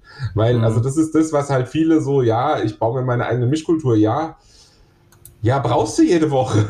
Oder ne, äh, wie, wie, machst du, wie machst du positive Selektion? Wo, wo gehst du her und sagst, okay, ähm, ich merke, dass der Batch besser riecht als der andere, dann nehme ich von dem die Hefe und nicht von dem. Ne? Also, und, oder, ne? also solche Sachen, diese, dieses ähm, Selektieren über Geschmack und über Geruch, das ist ja quasi Jahr, Jahrhunderte oder Jahrzehnte lang gemacht worden in dieser Firma. Das, der Hausgeschmack, der Hausgeschmack der Bretz, der Hausgeschmack der, der Lactos, der, der, der Sachs, das, die, diese Kombination, die ist ja dadurch entstanden. Und jetzt die Utopie, jetzt irgendwie zu sagen, okay, ähm, ich kann mir auch so eine ziehen innerhalb von einem halben Jahr, das ist natürlich ähm, ja eine Utopie, muss man ganz klar ja. sagen. Ja. Also dass du dir eine Hauskultur ziehst, die, die, du in, die du in eine bestimmte Richtung drückst, wenn du jetzt zum Beispiel Sauerbier machst, also jetzt so wie jetzt Jan Kemker oder sowas, ja, das ist eine andere Nummer. Aber jetzt so eine Berliner Weiße, wo, wo sich filigran halt was richtig krass angepasst hat, Also ich glaube, ne, wenn, wenn du jetzt zum Beispiel auch so eine Sauerbierkultur machst, wie jetzt Jan Kemker oder andere, äh, die jetzt in Amerika unterwegs sind und sich so ihre Kultur bauen, die, die bedienen sich halt von anderen am Anfang und dann kristallisiert sich was raus, was für sie passt. Und dann fangen sie natürlich an, das irgendwo so rauszuziehen und das für sich zu nehmen. Aber es ist ja trotzdem meistens was, was auf einer Sache beruht, die schon da war. Also mal eine Drag mit reingeschmissen, mal irgendwie was anderes und dann hast du mhm. irgendwie dann doch was, ja, was genau. ja schon mal irgendwann mal sich quasi etabliert hat als Mischkultur. Und klar, ne, wenn es einfach nur, sag ich mal, sauer auf jeden Fall und Brett auf jeden Fall und Vergehren auf jeden Fall sein soll, ja, das ist jetzt nicht unbedingt, also ich will jetzt nicht sagen, das ist keine große Kunst, aber das ist einfacher zu erreichen als das soll subtil in eine bestimmte Fruchtrichtung gehen. Das soll genau bei einer bestimmten pH-Wert stoppen. Das soll nicht zu sauer sein, nicht, äh, aber nicht auch gar nicht sauer. Das soll immer funktionieren. Äh, also da hast du ja viele Anforderungen, die quasi auf so einen Mittelwert hinzielen und der sau schwer zu erreichen ist. Fermenterwahl. Ja. Im Hobbybrauerbereich. Äh, mhm. Also geht Plastik, wenn man das nur ja. für das nimmt. Äh, ja, klar. Also ne, man muss sich bei Plastik äh, auf jeden Fall klar sein, dass man das nicht so gereinigt bekommt, äh, dass da quasi, dass du danach wieder cleanes Bier drin produzieren kannst. Also sowohl, ähm, also PP ist halt das Mittel der Wahl, also dass es halt ein gescheites Polypropylen ist, dass es ähm, temperaturbeständig ist und so weiter. Ähm, aber grundsätzlich, äh, also ich habe äh, diese ähm, Better Bottle ähm, PET Carboys mhm. quasi, äh, die sind super. Ähm, vor allem, also das Wichtige, wenn man länger, also wenn man länger was lagern will in diesen Dingern, das Allerwichtigste, was ich sagen kann, ist Airlock, also das, mhm, das, das, das Ding immer voll halten und einfach nicht reingucken. Macht's halt nicht uff. Da kommt Sauerstoff rein. Bernd Unger, Bernd Unger lässt grüßen. Ja, also das, das ist ja ein, das ist ein grundsätzliches Thema. Ne? Aber ja, ja, ja also klar. ich, ich fange ich fang ja nicht an, Proben zu nehmen beim Monat, äh, beim Monat 1, wenn ich ein Sauerbier mache. Also wenn, wenn ich jetzt ein normales Sauerbier mache mit Mischkultur, wo ich weiß, das Ding braucht eh mindestens sechs Monate, dann gucke ich das sechs Monate mit dem Marschnitt an und dann sage ich halt so, ja gut, so nach einem Jahr, dann nehme ich halt mal eine Probe. Und wenn ich dann halt, also, ne, wenn ich merke, es braucht noch, dann fülle ich das meistens einfach in einen Keck und mache CO2 drauf. Weil dann ist es safe. Dann brauche ich mir auch keine Sorgen mehr machen, quasi darum, was damit jetzt los ist. Ähm, aber grundsätzlich, meistens ist es nach einem Jahr dann gut. Manchmal hast du dann, dann hast du Ethylacetan, dann kannst du es eh wegschütten. Also ja, schon, das Aber lagert sich nicht mehr aus. Das lagert sich halt nicht mehr aus. Es gibt so ein paar Sachen, da kannst du wegschütten, ne? Essigsäure, ähm, Ethylacetat, Käsefüße, Kotze. So, ja, Käsefüße jetzt nicht unbedingt, die gehen manchmal weg, aber ähm, so, so Kotze, so Isovaleriansäure und sowas. Oder halt äh, Gosse. Weil, also, das, das ist das Allerschlimmste. Bitte, bitte sofort, sofort wegschütten. Das ist kein Sauerbiergeschmack. Ne? Also ich habe ich habe mal, ich habe mal ähm, Dings, also Hefe äh, für wild gefangen und eins hat halt so hart gerochen, dass ich nach der Spülmaschine, dass das immer noch nicht draußen war, ne, aus einem Glas. Und dann habe ich einfach dieses Glas genommen und dann, was habe ich, ich glaube, also aktiv, so, so, so, ähm, OxyClean, Oxy. also irgendwie mhm. PB, PBW, halt einfach drin stehen lassen, ne, und halt über Nacht und dann, dann war es raus, weil das nimmt Gerüche weg. Aber ah, okay. nach der Spülmaschine, also da ist ja schon so da drin. Das war schon. Also, ne. Es gibt manche okay. Sachen, da musst du weghauen. Ne? Aber das heißt also, also generell diese ganz normalen ja. Gäreimer funktionieren, ja. ähm, Spaltegärfässer ja. funktionieren. Das ist also gar nicht jetzt, auch nicht ja. bezüglich Sauerstoffpermeabilität. Äh, also, so. Nee, Permeabilität nicht. Es gibt halt gewisse Fässer oder ähm, Sachen, wo ich einfach sage, da ist es schwer, einfach ein dichtes Ding hinzubekommen. Zum Beispiel diese Speidelfässer. Da muss, also da musst du schon gut oben anziehen, dann hast du diesen Silikon oder diesen Gummiring. Genau. Ne? Und der muss halt passen, da muss alles sitzen. Und da habe ich halt persönlich eher Vertrauen in mein, meine PET-Flasche, die so einen kleinen Hals hat, wo du oben einfach so einen Silikonstopfen reinstopfst, ne? Und halt das Airlock drin hast. Das Ding ist fest drin, du weißt, das ist fest. Ja. Oder du hast so ein, so ein Gummiding, was wirklich drüber geht, wo an mehreren Punkten umgehend Kontakt hat damit. Da weißt du, das, das ist dicht. Ne? Aber mhm. bei diesen Drauf-Drehdingern, das ist irgendwie für lang. Hm. Äh, für länger würde ich nicht machen. Klar, ne, wenn du jetzt eine Weise machst und jetzt nur drei Monate hast, da würde ich mir dann auch nicht so einen großen Kopf machen. Aber wenn mhm. wir länger, wenn wir länger von längeren Sachen reden, dann ja. Also ich habe jetzt okay. zum Beispiel ein Experiment, wo ich in einer, in einer PET-Flasche jetzt mein längstes Bier, das war damals eine spontan vergorene Gose, ähm, für drei Jahre drin habe. Und die werde ich jetzt bald abfüllen. Oh, krass, drei Jahre, ey. Ja, und das ist eigentlich auch die Grenze, wo du sagst, so, okay, da, da, also das ist super schwer im Hobbybraubereich, das überhaupt so lange quasi auch zu lagern. Das soll's, also da würde ich auch vorher also eigentlich ins Keck. Das Ding ist auch nur stehen geblieben, weil ich es halt stehen habe lassen. Das, also da war halt jetzt nie irgendwie mein Herzblut da, dahinter, weil ich habe dieses Projekt halt eigentlich abgeschlossen für mich. Ja. Ähm, genau. Äh, halt uns da mal bitte auf dem Laufenden, wie das schmeckt, weil ähm, da bin ich jetzt ja. auch gespannt. So drei Jahre ist natürlich echt, boah. Ja, klar. Also du hast auch vorher noch nie probiert, ne? Also. Äh, nee, nee, nie reingeguckt, nie probiert. Och, äh, Airlock immer aufgetoppt und äh, fertig, ne? Also im Pellicle ist trotzdem entstanden irgendwann mal. Also ich glaube, das Airlock ist mal kurz zwischenzeit leer gelaufen, aber auch nicht, auch nicht lang. Das ist echt, also da, das ist äh, ordentlich. Die Geduld muss man erstmal haben, ne, Paul? Ja, ich, ich höre, deswegen, ich bin hier gerade ganz ruhig. ich habe die Geduld nicht. Nee, Paul, du musst einfach genug brauen. Ja, ja das, das, stimmt, das hilft. Ja, also ja, das Ding ist halt, ich bin ja, ich, ich bin oh, ja, schön. ich bin ja für alles Mögliche zu haben. Ich brauche ja alles Mögliche, ne? Ja, ähm, ich ja auch. Und, und ich denke mir immer dann, okay, dann machst du halt jetzt mal so ein, so ein Langzeitprojekt und dann machst du halt irgendwie was, was schnell trinkbar ist, dann mhm. bist du mit Quake oder so und dann äh, bist ja. du da nicht so neugierig. Aber es funktioniert nicht. Ich kann da nicht, ja. ich kann da ganz oft nicht vorbeigehen. Also ich kann das ganz ganz ja. oft kriege ich es hin, aber irgendwann, und ich weiß eigentlich, dass es schon, dass es zu früh ist und ich darf da noch nicht ran, ja. aber ich probiere es trotzdem. Wo ich, ja, wo ich äh, jetzt wirklich ein, ein, ja, genau die Neugierde einfach, ähm, ob es funktioniert hat, das ist es ja. Ähm, ja. Oder ob es in die richtige Richtung geht, so ne, dieser Gedanke. aber ähm, äh, unser, unser Langzeitprojekt, ähm, wir haben ja so ein, so ein Rotweinfass von einem Winzer gekauft mit dem, mit dem äh, Hobbybrauverein hier. Und da hatten wir davor einen Flenders drin. Das hatten wir dann zu lang drin. Das hat dann nämlich, ja. das war dann nämlich Essig. Und ähm, ja. jetzt haben wir da gerade in, in Lambic drin, was jetzt boah, im September ist es ein Jahr. Hm, also wir haben jetzt äh, acht, neun Monate ungefähr. Ne? Nee, ja. acht, acht, ja. Und mhm. äh, das habe ich jetzt mal probiert und das geht extrem in eine gute Richtung. Also da war ich super happy. Aber das habe ich jetzt wirklich auch so lange, habe ich da nicht reingeguckt und habe nichts gemacht. Und äh, letztens habe ich mal eine kleine Probe genommen.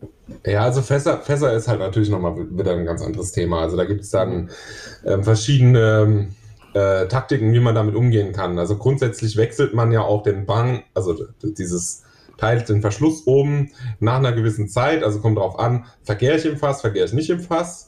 Ne? Mhm. Ab wann fülle ich ins Fass? Vergärt es dann noch mal ein kleines bisschen zumindest. Ne? Ähm, äh, aber also ich würde persönlich auch immer, dass es zumindest ein kleines bisschen noch gärt. Das ist natürlich Optimum. Ne? Mit Sauerstoff. Ja, wir ähm, haben es so gemacht, dass wir, ähm, wir waren zu siebt und jeder hat halt so seinen Teil, den er halt äh, herstellen kann, dazugegeben. Mhm. Und ich sag mal, mhm. drei Viertel davon ungefähr waren ausgegoren kam ja. dann zu mir und zwei Leute haben nochmal ihre 20 Liter Würze quasi dazugegeben. Ah, ja, ähm, perfekt, das ist gut. Und dann hat's genau, noch mal, dann ging es nochmal natürlich los. Ja, ja. So war, so war Genau, und, und dann, was du dann machst, ist, du, du behältst dir eigentlich auch immer noch mal so ein kleines Fass äh, über quasi. Ähm, und, und dann gehst du her, wenn du, wenn es quasi fertig vergoren ist, also wenn keine Aktivität mehr ja im, im Airlock ist, dann mhm. nimmst du das, das ausgegorene Bier, was du noch hast, äh, mhm. Und wenn du tauschst quasi von Airlock auf festen Verschluss, ne, mhm. dann gehst du quasi nochmal her und füllst mit dem ausgegorenen Bier auf, so lang, so das wirklich unter der Kante ist. Ja. Weil du musst dir vorstellen, so, ein, so ein Fass ist äh, rund oben quasi und je, also das ist ab einer gewissen, also wenn du allein schon 20, 10 cm zu tief bist, hast du eine riesen Oberfläche, wo quasi oxidieren kann. Die ja. Oberfläche ist auch das, wo es oxidiert. Wenn du zum Beispiel willst, dass du in einer Better Bottle, ne, also in so einem, so einem PET-Carboy, so wenig mhm. wie möglich Oxidation hast, dann gehst du auch her und nach der Hauptgärung füllst du nochmal auf mit irgendwas. Ne, ja, und füllst halt okay. bis zu diesem Rand, bis dass dieser Stopfen oben nur noch zu sehen ist. Und dann hast mhm. du eine Oberfläche von 5, 5 Zentimetern irgendwie, ne? Und dann ja. passiert da auch nicht mehr viel, selbst wenn's, äh, wenn, wenn, wenn der Gärspund mal trocken läuft. Ne? Ja, gut, das also ist jetzt und, ja. Ja, das, das ist halt, ne, also das ist so grundsätzlich, wie man Oxidation verhindern kann. Ob es jetzt, ne, also wenn du nicht reinguckst und wenn du nichts machst, dann ist, ist ja auch die Chance gar nicht so da, dass überhaupt Sauerstoff kommt. Dann kannst du das auch lassen, rein theoretisch, ne? Aber halt so schaffst du dir nochmal so einen Puffer, falls Sicherheit. irgendwas passiert. Ne? Immer ja. Sicherheit auf Sicherheit stapeln und so kommt dann halt quasi kein Essig raus, eventuell. Ja. Das ist jetzt auch eine richtig gute Überleitung gewesen, denn äh, meine nächste Frage wäre, ähm, ich plane ja auch beim Felix äh, nochmal was Berliner Weiße Technisches zu machen und ähm, wir wollten halt einen Teil auch irgendwie im Holzfass ausbauen. Und ähm, ja. was äh, meine Gedanken dazu waren, die dann halt auch eher so, so stärker einzubauen und ein bisschen mehr zu hopfen halt ja. auch bezüglich der langen Lagerung im Holzfass. Wie, also ich hätte jetzt zum Beispiel gesagt, okay, wir lassen die irgendwie erstmal im Edelstahltank ein bisschen angären. Keine Ahnung, ne, so zwei, vielleicht eine Woche, zwei. Ja. Und dann, ja. äh, okay, dann umschlauchen, direkt in das, in das Fass rein und dann halt auch so, so voll wie möglich. Und dann nochmal also genau. vielleicht äh, äh, Kalthopfen sogar. Ja, also ich, wie gesagt, persönlich halte ich nicht so viel von dem Hopfen. Ähm, was du machen kannst, ist, es gibt, also historisch gesehen, äh, gibt es ja, haben wir schon ja gesagt, es gibt ja auch diese Starkbierweiße, quasi, wo du dann wirklich 16 Plato hast. Und ähm, äh, ich, also ich habe von vom Andreas Hegni, der ist jetzt bei ähm, Wittdorfer, ähm, habe ich mal eine sch sehr schöne fassgelagerte bekommen und die war, glaube ich, so stark. Also die war relativ stark. Also 16 Plato ungefähr? Nee, 14. 14, glaube ich, hatte die oder so. Aber ich bin mir auch nicht ganz sicher.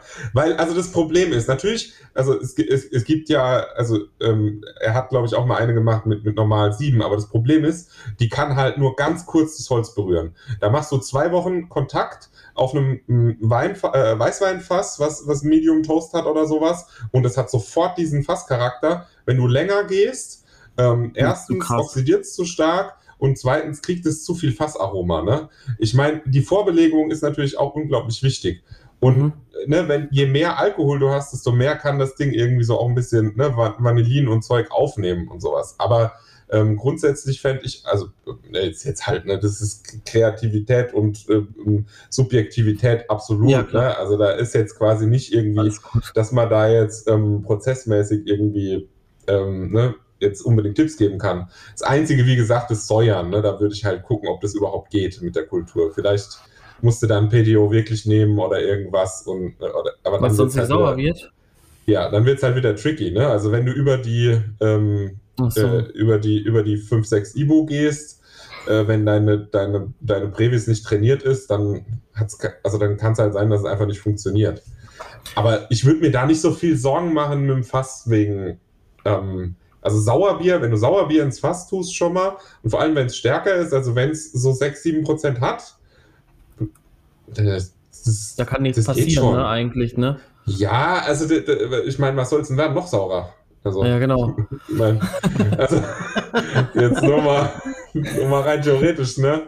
Ähm, die Frage ist halt, was du für eine Vorbelegung hast, ne? Schnapsfass oder sowas, dann, du musst halt auch gucken mit der Oxidierung. Schnapsfässer kommt drauf an, wenn es deutsche Eau de Vie sind, also irgendwie ein Kirsch oder sowas oder ein Pfirsich oder ein Williams Birne, das könnte ich mir zum Beispiel gut vorstellen.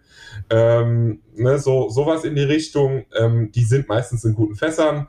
Aber wenn du jetzt irgendwie so Port oder sowas hast oder so ein, so ein äh, Bourbon-Fass oder so, die, sind, die haben dünne Staves, da kriegst du relativ viel Oxidierung. Und das ah, ist okay. schwierig für Sauerbier. Okay, da komme ich auf jeden Fall dann nochmal detailliert auf dich zu. Genau, aber ihr. ihr also, also eine Williams-Birne könnte ich mir echt richtig gut vorstellen. Ja, ja ich auch. Mach das bitte mal. Mach das bitte okay. mal. Cola, soll Felix ja. mal. Oder? Ja, das hört sich äh, gut an. Ich ziehe ja eh bald runter, dann ist es einfacher nach Nürnberg zu kommen. Ja, du kannst, ich wollte gerade sagen, du kannst halt dann auch einfach mal, wenn ich dann da bin, vorbeikommen. Das wäre doch, äh, wär doch der Ober. Ich schlafe übrigens immer in der Brauerei, also. Habe ich schon gehört, ja. Das ist eigentlich äh, genau. gar, nicht, äh, gar nicht so schlecht. Ähm, genau, und jetzt auch in dem Zusammenhang nochmal eine Frage, weil du hast ähm, doch ja auch mal so eine Kultur, ist ja, ist ja beziehungsweise in, in meine Hände geraten über, über einen Felix yeah. dann. Und ähm, die möchte ich ja jetzt hochpropagieren, ne? Ja, das sind ja nur so 15 hm. Milliliter. Ich habe es jetzt also eigentlich ja. mal so gemacht, wenn ich jetzt so ein altes Röhrchen habe oder irgendwie wenig Hefe, wenig fitte Hefe, ja. dann mache ich eigentlich nur die gleiche Menge an Hefe, die ich dann halt wirklich an Würze dann habe. Ähm, und das dann quasi mal ein paar Tage angären lasse und dann ab da gehe ich dann halt in so einem Verhältnis von, weiß ich nicht, jetzt 1 zu 8 oder so. Das heißt, von 30 Millilitern oder so würde ich dann zum Beispiel dann halt ja. halt auf irgendwie 240, 300 irgendwie gehen. Ja, Na, also so. ich glaube, du kannst den ersten Step bei so, also bei dem kleinen Röhrchen, das mache ich eigentlich auch immer. Da gehe ich, ich ziehe aus NaCl, ziehe ich 20 Milliliter, das ist echt nicht viel und pack die in 200 Milliliter schon rein. Also echt? ich bin dann schon entspannt. Ja, du hast ja sieben Plato, da passiert nicht so krass viel. Also die, äh, ich würde mir da nicht so mega viel Stress machen mit dem ersten Step. Das packt die schon. Also. Ich hätte jetzt gedacht, weil die Sache. Vor allem, wenn du länger. Ja, vor allem, du, du, du lässt ja länger rühren. Und das dauert am Anfang ein bisschen länger, bis er angeht, aber das ist.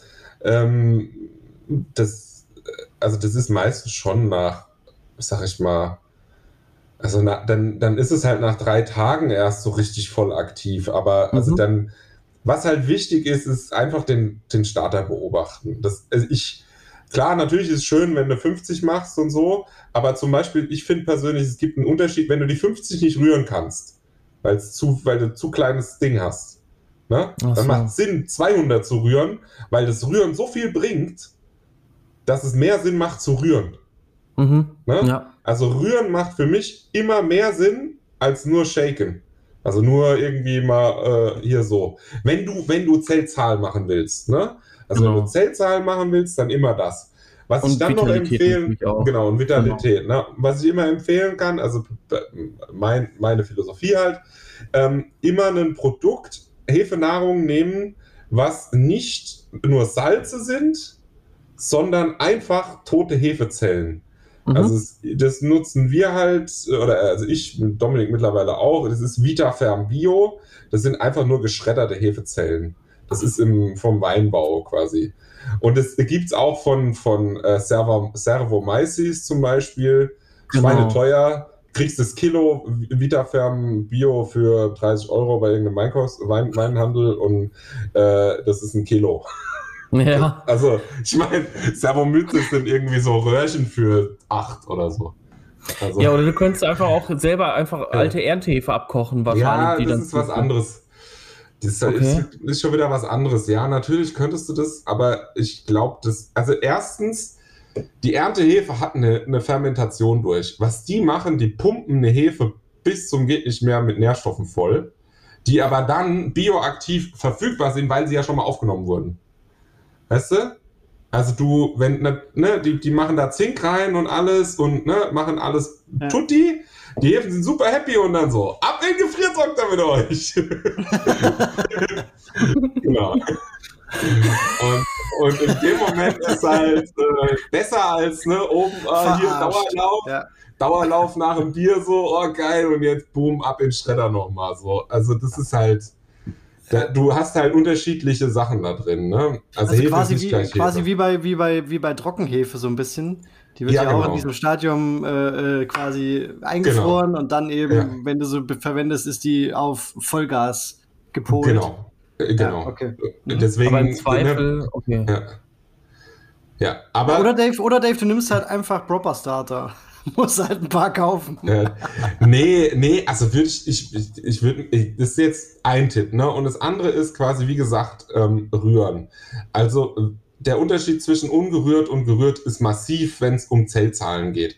Äh, ich, ich, ich zähle nicht. Ich gucke meinen Starter an und wenn ich sehe, der hat einen Farbumschlag auf die, also von diesem Würzeton, den es gibt, auf einfach undurchsichtig ähm, weißlich, gelblich, dann weiß ich schon, okay, da geht die Party ab jetzt langsam. Ja, klar, genau. Und, und, und dann gibt es so einen Punkt, da mache ich ab und zu mal aus und dann sehe ich, okay, es entstehen Flocken. Wenn ich zum Beispiel jetzt eine krass flockige Hefe habe, dann weiß ich schon ganz genau, okay, jetzt brauche ich eigentlich nicht mehr weiter rühren, passt schon. Das Ding ist jetzt auf Maximum, alles gut. Und das ist halt einfach nur durch Sehen siehst du das halt alles. Wenn du mehrere Starter mal gemacht hast, du brauchst ja, nicht mehr klar. irgendwann zu zählen, weil das ist, das hat keinen Sinn. Also ja, es hat Sinn, das, aber Vitalität ist wichtiger. Also dieses, ja. dieser Punkt quasi, wo die Vollgas haben, das ist das Wichtigste. Ähm, und, und da ist die Zellzahl nicht so wichtig. Also vor allem beim Sauerbier ist es umso mehr so. Also du brauchst halt, du brauchst diese Mischung. Das ist halt wichtig, ne, dass du halt nochmal reinguckst irgendwie und sagst, okay, da ist jetzt ordentlich Lacto mit drin. Ähm, das ist halt wichtig. Für Lactos gibt es auch noch einen Tipp, ähm, dass du hergehst und sagst, äh, du packst äh, Calciumcarbonat rein. Du pufferst die Säure vor. Ja, der, Gru genau. der, Grund, der Grund, warum Lactos quasi aufhören, sich zu reproduzieren, ist, weil genügend Säure drin ist. Wenn du natürlich Calciumcarbonat reinmachst, so, ein, so ein Teelöffel, dann ist verdammt nochmal genug zum Puffern da, also produzieren die wie Bolle und du hast halt einfach eine krasse Zellzahl dann. Was du ah, machst, ja. um dass du das Calciumcarbonat nicht zum Puffern wieder weitergibst, weil das ist ja natürlich auch doof, ne? Mhm. Ähm, du, du lässt es einfach kurz stehen. Also, ne, Rühre aus, warten, Stunde und dann einfach oben abgießen. Quasi. Also von ja, Laktos jetzt, pur Laktos. Einfach Ach den so. Bodensatz nicht mitnehmen, weil Laktos schweben krass. Also. Ah, okay. Oder also es reicht auch, ne, wenn du jetzt, wenn du jetzt mit Hefe hast, wird es auch einfach reichen, wenn du ganz kurz wartest, halt so fünf Minuten oder so, dann ist, dann pitchst du zwar nicht so viel Hefe, aber du pitchst dafür einen sehr großen Teil äh, Lacto und aktive Hefe und Hefe an der Pitchen ist, also normale Hefe ist wurscht. Also Sag ich jetzt mal so. Ich bin halt, ich bin da halt auch krass. Also ich habe halt mit, mit, seitdem ich halt Quake irgendwie benutzt habe, bin ich da halt auch irgendwie voll rigoros geworden bei anderen Sachen. Solange da irgendwas aktiv ist, quasi, ähm, ich, ich brauche meine 20 Liter Batches mit immer 200 Milliliter Hefestartern. Ich mache keine 2 Liter Dinger mehr. Das ist, das mache ich nicht mehr und ich habe nie Probleme. Der, der, der Punkt ist der, ich habe mehr Ester, meine Fermentationen sind alle fertig, die sind alle ausgegoren. Ich habe nie Probleme gehabt jetzt bisweilen. Also wichtiger, wie gesagt, aktiv. Ja, genau. Ja, das stimmt natürlich. Ich meine, das, ich habe jetzt auch tatsächlich ein, gerade ein Video zum Thema Hefestart auf meinem Kanal gemacht und eine Vitalität, das, das ist halt einfach viel wichtiger, als wenn du jetzt, äh, mhm. weiß nicht, wie viele Millionen Zellen da hast, die da aber alle genau. irgendwie verkrüppelt sind und keinen Bock haben. Genau. Das stimmt schon. Genau. Ähm, also das heißt, also würdest du echt sagen, direkt auf 2 Milliliter Hauptsache gerührt oder keine Ahnung, so viel, genau. dass ich es eben rühren kann. Und dann, genau. ähm, keine Ahnung, kann ich es direkt auf 2 Liter und von den 2 Liter vielleicht ja. auf 20 und dann die 20 zum Beispiel oder was weiß ich, wenn es dann halt ja. gerade angekommen ist, nach drei, vier Tagen, das, das reicht auch, ich brauche nicht immer eine Woche warten. Ja. Ähm, dann genau. einfach in wie, wie, viel, wie viel Hektar wollt ihr machen? Ja, so 10, aber wir werden wahrscheinlich das äh, aufteilen auf zwei 500er.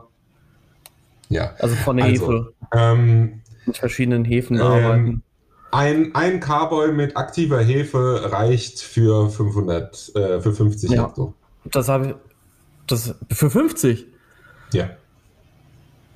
Krass. Tried and tested by yours truly, Dominik.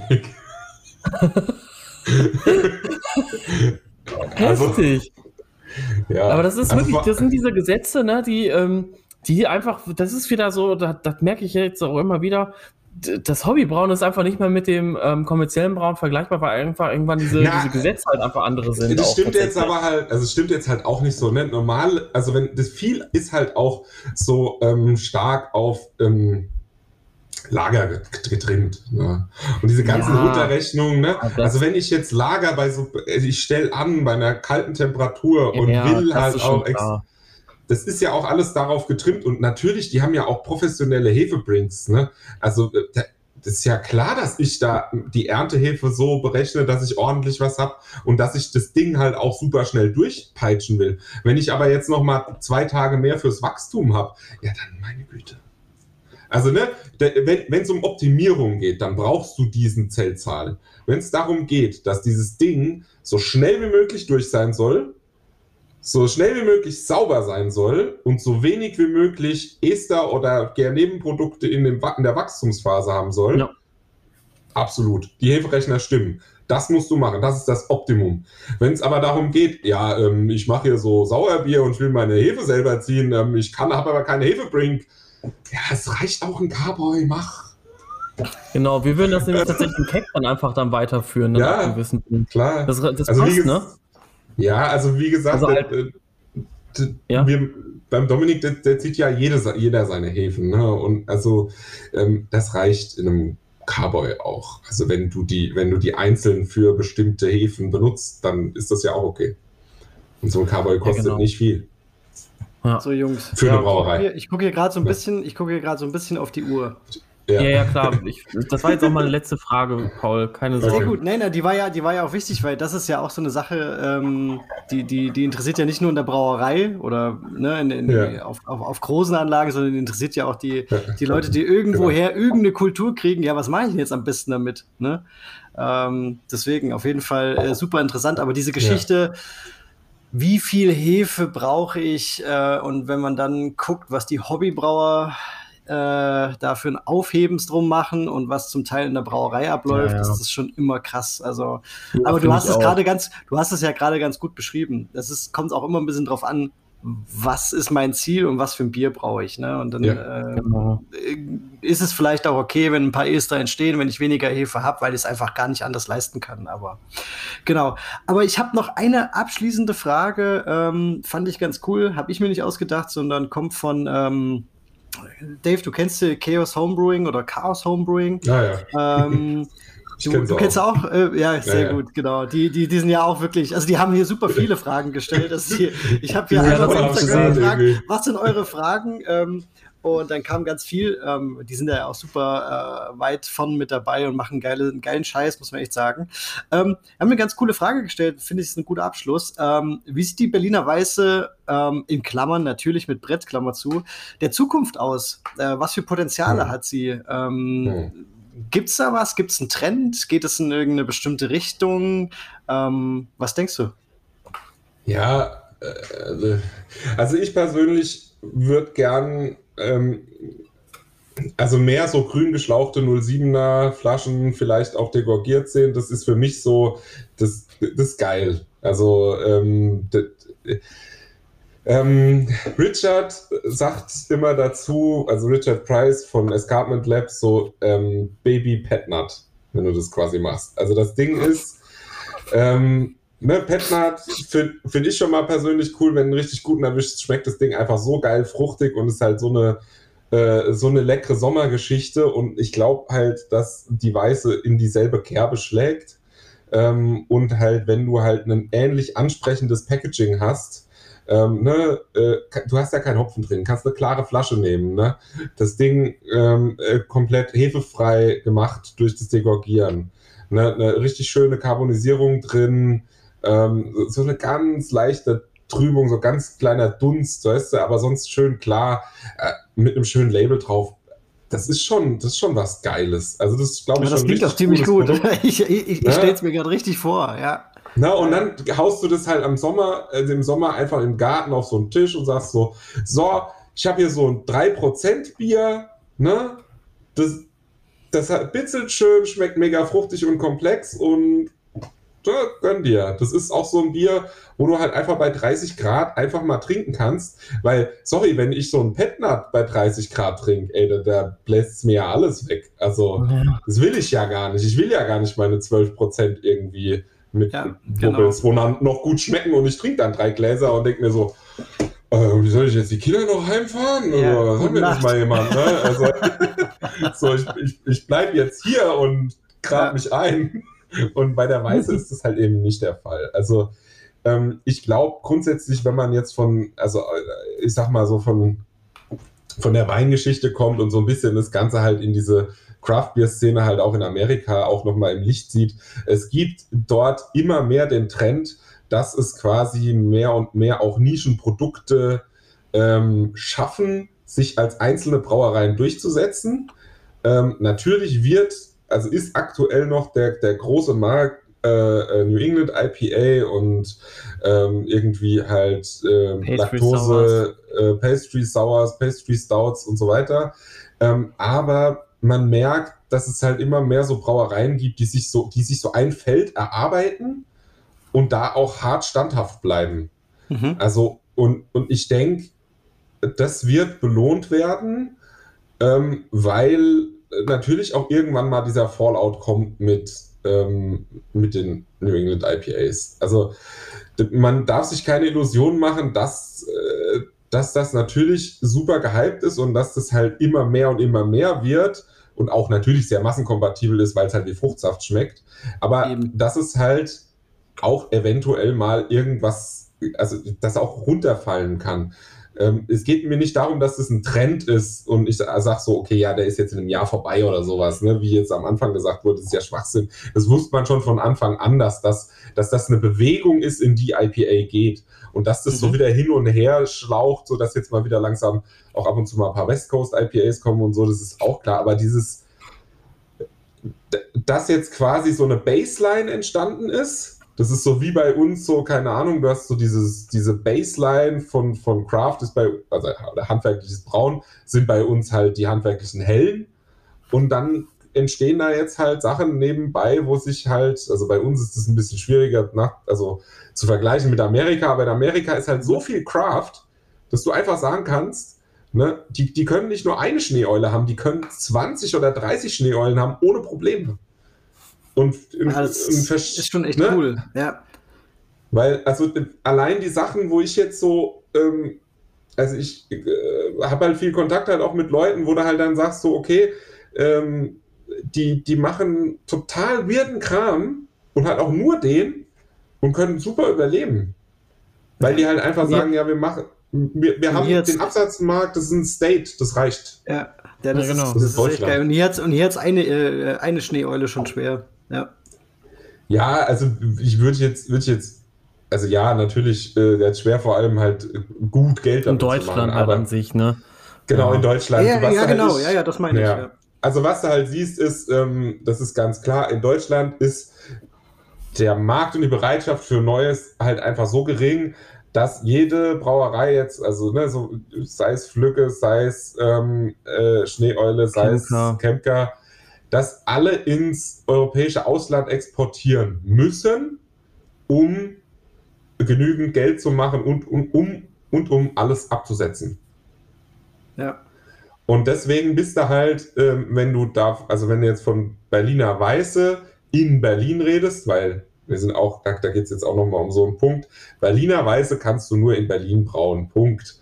Alles andere solltest du meines Erachtens netterweise äh, also in Deutschland musst du, aber ähm, in allen anderen Ländern solltest du das aus Respekt einfach, äh, so wie es früher gemacht wurde, deine Stadt oder deine, dein Land oder dein, was weiß ich, äh, dein Bundesstaat äh, einfach nehmen und sagen, keine Ahnung, Ontario Weiße oder sowas. Ja. Passt perfekt, ist lustig, ähm, äh, zeigt eine Lokalität und ähm, man kann natürlich hinten drauf schreiben, dass das Ding nach, einem, nach der Berliner Weiße gemodelt ist und so. Letztendlich verkaufst du immer eine Story. Ja, genau. genau. Ja, und ja.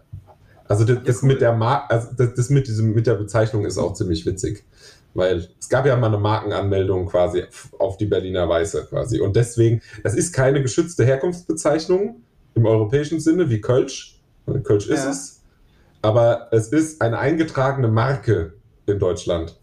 Und der Verein, der diese Marke hält, der könnte dich verklagen, wenn du jetzt in Nürnberg Berliner Weise brauchst. Okay. Sie haben Markenrechte auf das und haben halt eine Regel festgesetzt in ihrem Verein, dass du, wenn du das Ding Berliner Weiße nennst, muss es in Berlin gebraut sein, muss es mhm. ne, dies und das. Okay. Aber sind die da, sind die da hinterher? Ich glaube, der Verein äh, besteht aus Schultheiß und Krotajan und die sind alle nicht mehr da. Ich weiß es nicht. Das wird schon irgendeiner noch ja, halten. Ich glaube, das ist in, ja, in, in, den.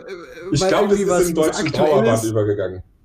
Aber okay. ich bin mir nicht sicher. Also ich habe dieses Dokument da. Ich kann das, also ich weiß es nicht, was da, also ich glaube auch, dass vielleicht das Markenrecht mittlerweile ausgelaufen ist. Ich weiß es nicht. Das ist schon ziemlich lange her, als das Kann mal auch sein, ja. Kein Plan, ehrlich ja. gesagt. Gut. Ja, dann sind wir durch, oder Dave? Ja, ja. zwei Stunden wieder auf der Uhr. Was, was eine also Folge also, oder was für zwei Folgen eigentlich. Echt. ähm, ich, ich habe ja auch, äh, ihr habt es ja manchmal mitbekommen, ich habe ja auch manchmal einfach nur gesessen und gelauscht, weil es einfach so interessant war.